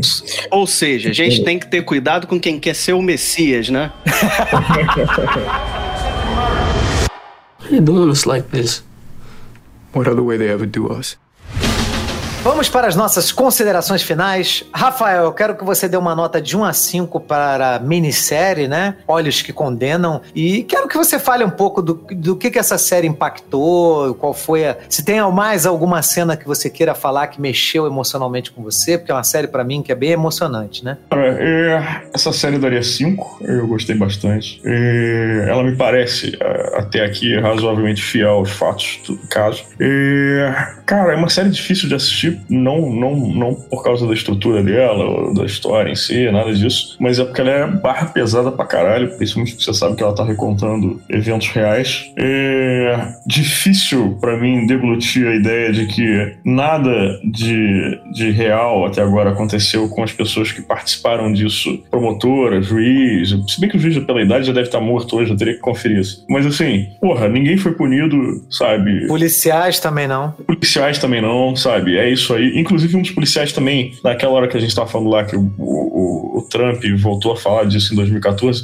teve um dos policiais ainda que voltou a falar desse caso e voltou a condenar os garotos, assim, publicamente, sabe? Porra, cara, pelo amor de Deus, assim, isso me dá um en- engulhos de vômito, sabe? Então, assim, não é uma série pra todo mundo, não é uma série fácil, é uma boa série, dou cinco pontos. Quanto a cenas emocionantes, cara, além das que eu já falei, aquela cena final, cara, em que aparecem as pessoas de fato participaram dessa história e não os atores, assim. E você vê os rostos de todo mundo e tal. E aí você, de fato, vê quem são essas pessoas, né? É bem barra pesada, cara. Eu achei bem emocionante e, excelente série. Enfim, é isso. Agora, no que, que ela é impactante? Ela é impactante por mostrar porra, cara, para certos segmentos da sociedade que não tem nenhum contato com isso, é o que acontece com pessoas pobres e negras quando elas ingressam no sistema judicial, sacou, cara? Assim, o que que, que que acontece com pessoas, sabe, que estão na base da pirâmide? Isso é dioturno, cara, não é só nos Estados Unidos, é aqui no Brasil, e é cotidiano e dioturno, assim, isso rola todo dia, sabe? Então, porra, cara, é algo que eu acho absolutamente inaceitável, sacou? Inaceitável que esse tipo de coisa tenha ocorrido, continue ocorrendo e que na maioria das vezes acabe em pizza, sabe? É isso. Tá certo. Felipe, suas considerações finais. Cara, tu sabe que quando eu assisti a série, depois que eu assisti a série, eu fui conversar com a, com a Ju aqui em casa, que eu achei que a avaliação da série tava em, se eu não me engano, 75, 78%, e a do documentário tava em, em 60%. Aí eu fiquei me questionando muito assim, por que, que as pessoas. Porque para mim ele é um nota 5 por tudo isso que o Rafael falou agora. Por ele mostrar a verdade, por ele mostrar que o sistema carcerário pode errar, que o sistema carcerário pode ser preconceituoso e que muitas vezes vezes alguém que, alguém que faz parte ali da. da é, querendo se promover pode causar. Tem pessoas ruins ao ponto de quererem se promover e causarem um, um mal muito maior às pessoas. E eu entendi que, de repente, a avaliação da série e do documento, do, do episódio ali especial é justamente porque as pessoas elas se sentem mal com aquilo que é, é apresentado na série. Então acho que elas dizem, ah, eu, não é que eu não gostei, é, é, é porque eu acho que elas foram impactadas e ali na hora de avaliar, elas não sabem muito bem como avaliar aquilo, entendeu? Então, para mim é uma série nota 5 porque ela, ela não é um reflexo só da sociedade americana, ela é um reflexo de muitas sociedades dentro do planeta, né? No geral. Onde, como a gente falou, existem classes, existem pessoas, existem é, é, todo tipo de, de pessoas que elas vão ser para sempre rotuladas e elas vão, vão sempre estar tá ali mais na mira para sofrerem determinadas injustiças, né? Então é o que a gente fala. De, de qualquer maneira, nós, nós três aqui não temos lugar de fala nenhum em relação ao que acontece ali, porque claramente é algo que se desenvolve justamente por conta da, da situação social e por conta muito de racismo também. Mas isso não impede a gente de ter empatia de poder sentir o que aquelas pessoas sentiram, o que aquelas famílias sentiram e, e, se solidarizar com um caso desse, né? Sim. E também de divulgar essa série, né, cara? As pessoas precisam sim, assistir, né? É bom as pessoas terem conhecimento que esse tipo de coisa acontece sim, entendeu? Que, que às vezes aquela coisa de tipo assim, ah, quem não deve não teme. Eles não deviam em momento é, nenhum. É, essa frase, essa frase é muito escrota, cara. Essa frase é muito escrota. Exato, entendeu? Porque às vezes quem não deve em certas situações tem que temer. Com certeza, com certeza. Você, Guga? É, cara, eu, eu fiquei muito impactado, né? Como eu já disse. para mim também é nota 5. Eu assisti muitas entrevistas com a Eva e ela, ela falou muitas coisas assim bonitas, sabe? Uma das coisas que me chamou a atenção dela falando foi que ela, quando decidiu ser diretora de cinema, né? De televisão e tal, ela falou que ela não queria ser colocada numa caixinha, né? De é, justiceira social, né? E aí ela, a partir do momento que ela foi escolhendo os projetos que ela queria participar, ela falou assim: não, porra, tenho que contar histórias que sejam relevantes para mim. Então, ela fez um filme chamado Selma, que é uma, uma história também que se relaciona com essa questão da luta pela liberdade, né? Tem a ver com Martin Luther King. Ela tem um documentário excelente na Netflix também que ela faz, que ela é diretora, a 13 terceira emenda, que é, a, que é a emenda né, lá dos Estados Unidos que libertou os escravos, né? Da, da escravidão, mas criminalizou, né? Por outro lado, você tem uma criminalização. Então, é, ela questiona essa, esse processo de mudança que, na verdade, só tirou o cara da senzala, mas jogou na prisão. Então, os caras continuam presos, né? Então, é, é muito legal que, que... E ela fala assim, eu hoje, eu, eu sinto orgulho de dizer que eu sou uma mulher justiceira social, sabe? Ela... Eu achei maneiro, assim, é bonito a gente observar que existem pessoas que se dedicam para esse mundo melhor melhorar, sabe? Eu, eu acho que é isso. Assistir Olhos que Condenam é, é divulgar uma mensagem que precisa ser divulgada e, e, o sistema precisa mudar, né? A crença da, das pessoas precisa mudar. Essa história de que, ah, é, tem que morrer, tem que matar, tem que ter prisão perpétua, cara, tudo isso não adianta de porra nenhuma, não adianta nada. A gente tem mortes no Brasil o tempo todo, a gente tem números, inclusive, de assassinatos maiores, às vezes, do que países que estão em guerra. Então, assim, não adianta nada matar, não adianta nada prender pro resto da vida. Então, assim, a gente precisa olhar para esses casos com outro olhar que a gente, às vezes, muitas vezes não tem, né? Então, por isso que a minha nota é 5 e eu achei foda e, não, assim, me emocionei em várias cenas. A cena do. É, ela aborda de uma forma muito bonita a questão do transgênero, né? Tem uma cena que ele tá andando com a irmã, que é o irmão, né? Só que vai virar irmã, né? E aí passa um cara na rua e fala assim: ah, viado, não sei o quê. Aí ele fala assim: pô, por que, que essas pessoas fazem isso com você, né? Aí o irmão dela, que vai virar irmã, responde, né? Olha, é, tem certas pessoas que não conseguem enxergar a beleza nas outras, né? Então, é, eu achei muito bonita essa resposta, né? E é uma forma que a Eva cri, criou, né? Uma oportunidade que ela teve também de pegar a condição do transgênero, que é, pouco é falado, mas é muito pouco feito nas famílias, né? Que a pessoa é, né, se assuma dessa forma, né? Porque muitas vezes ela já tem isso dentro dela desde criança mas vai se assumir para a sociedade mais tarde. Então, sabe, é muito bonito, muito bonito a gente ver que existem profissionais dedicados a mudar esse mundo. E é isso que eu acho legal na, nessa série.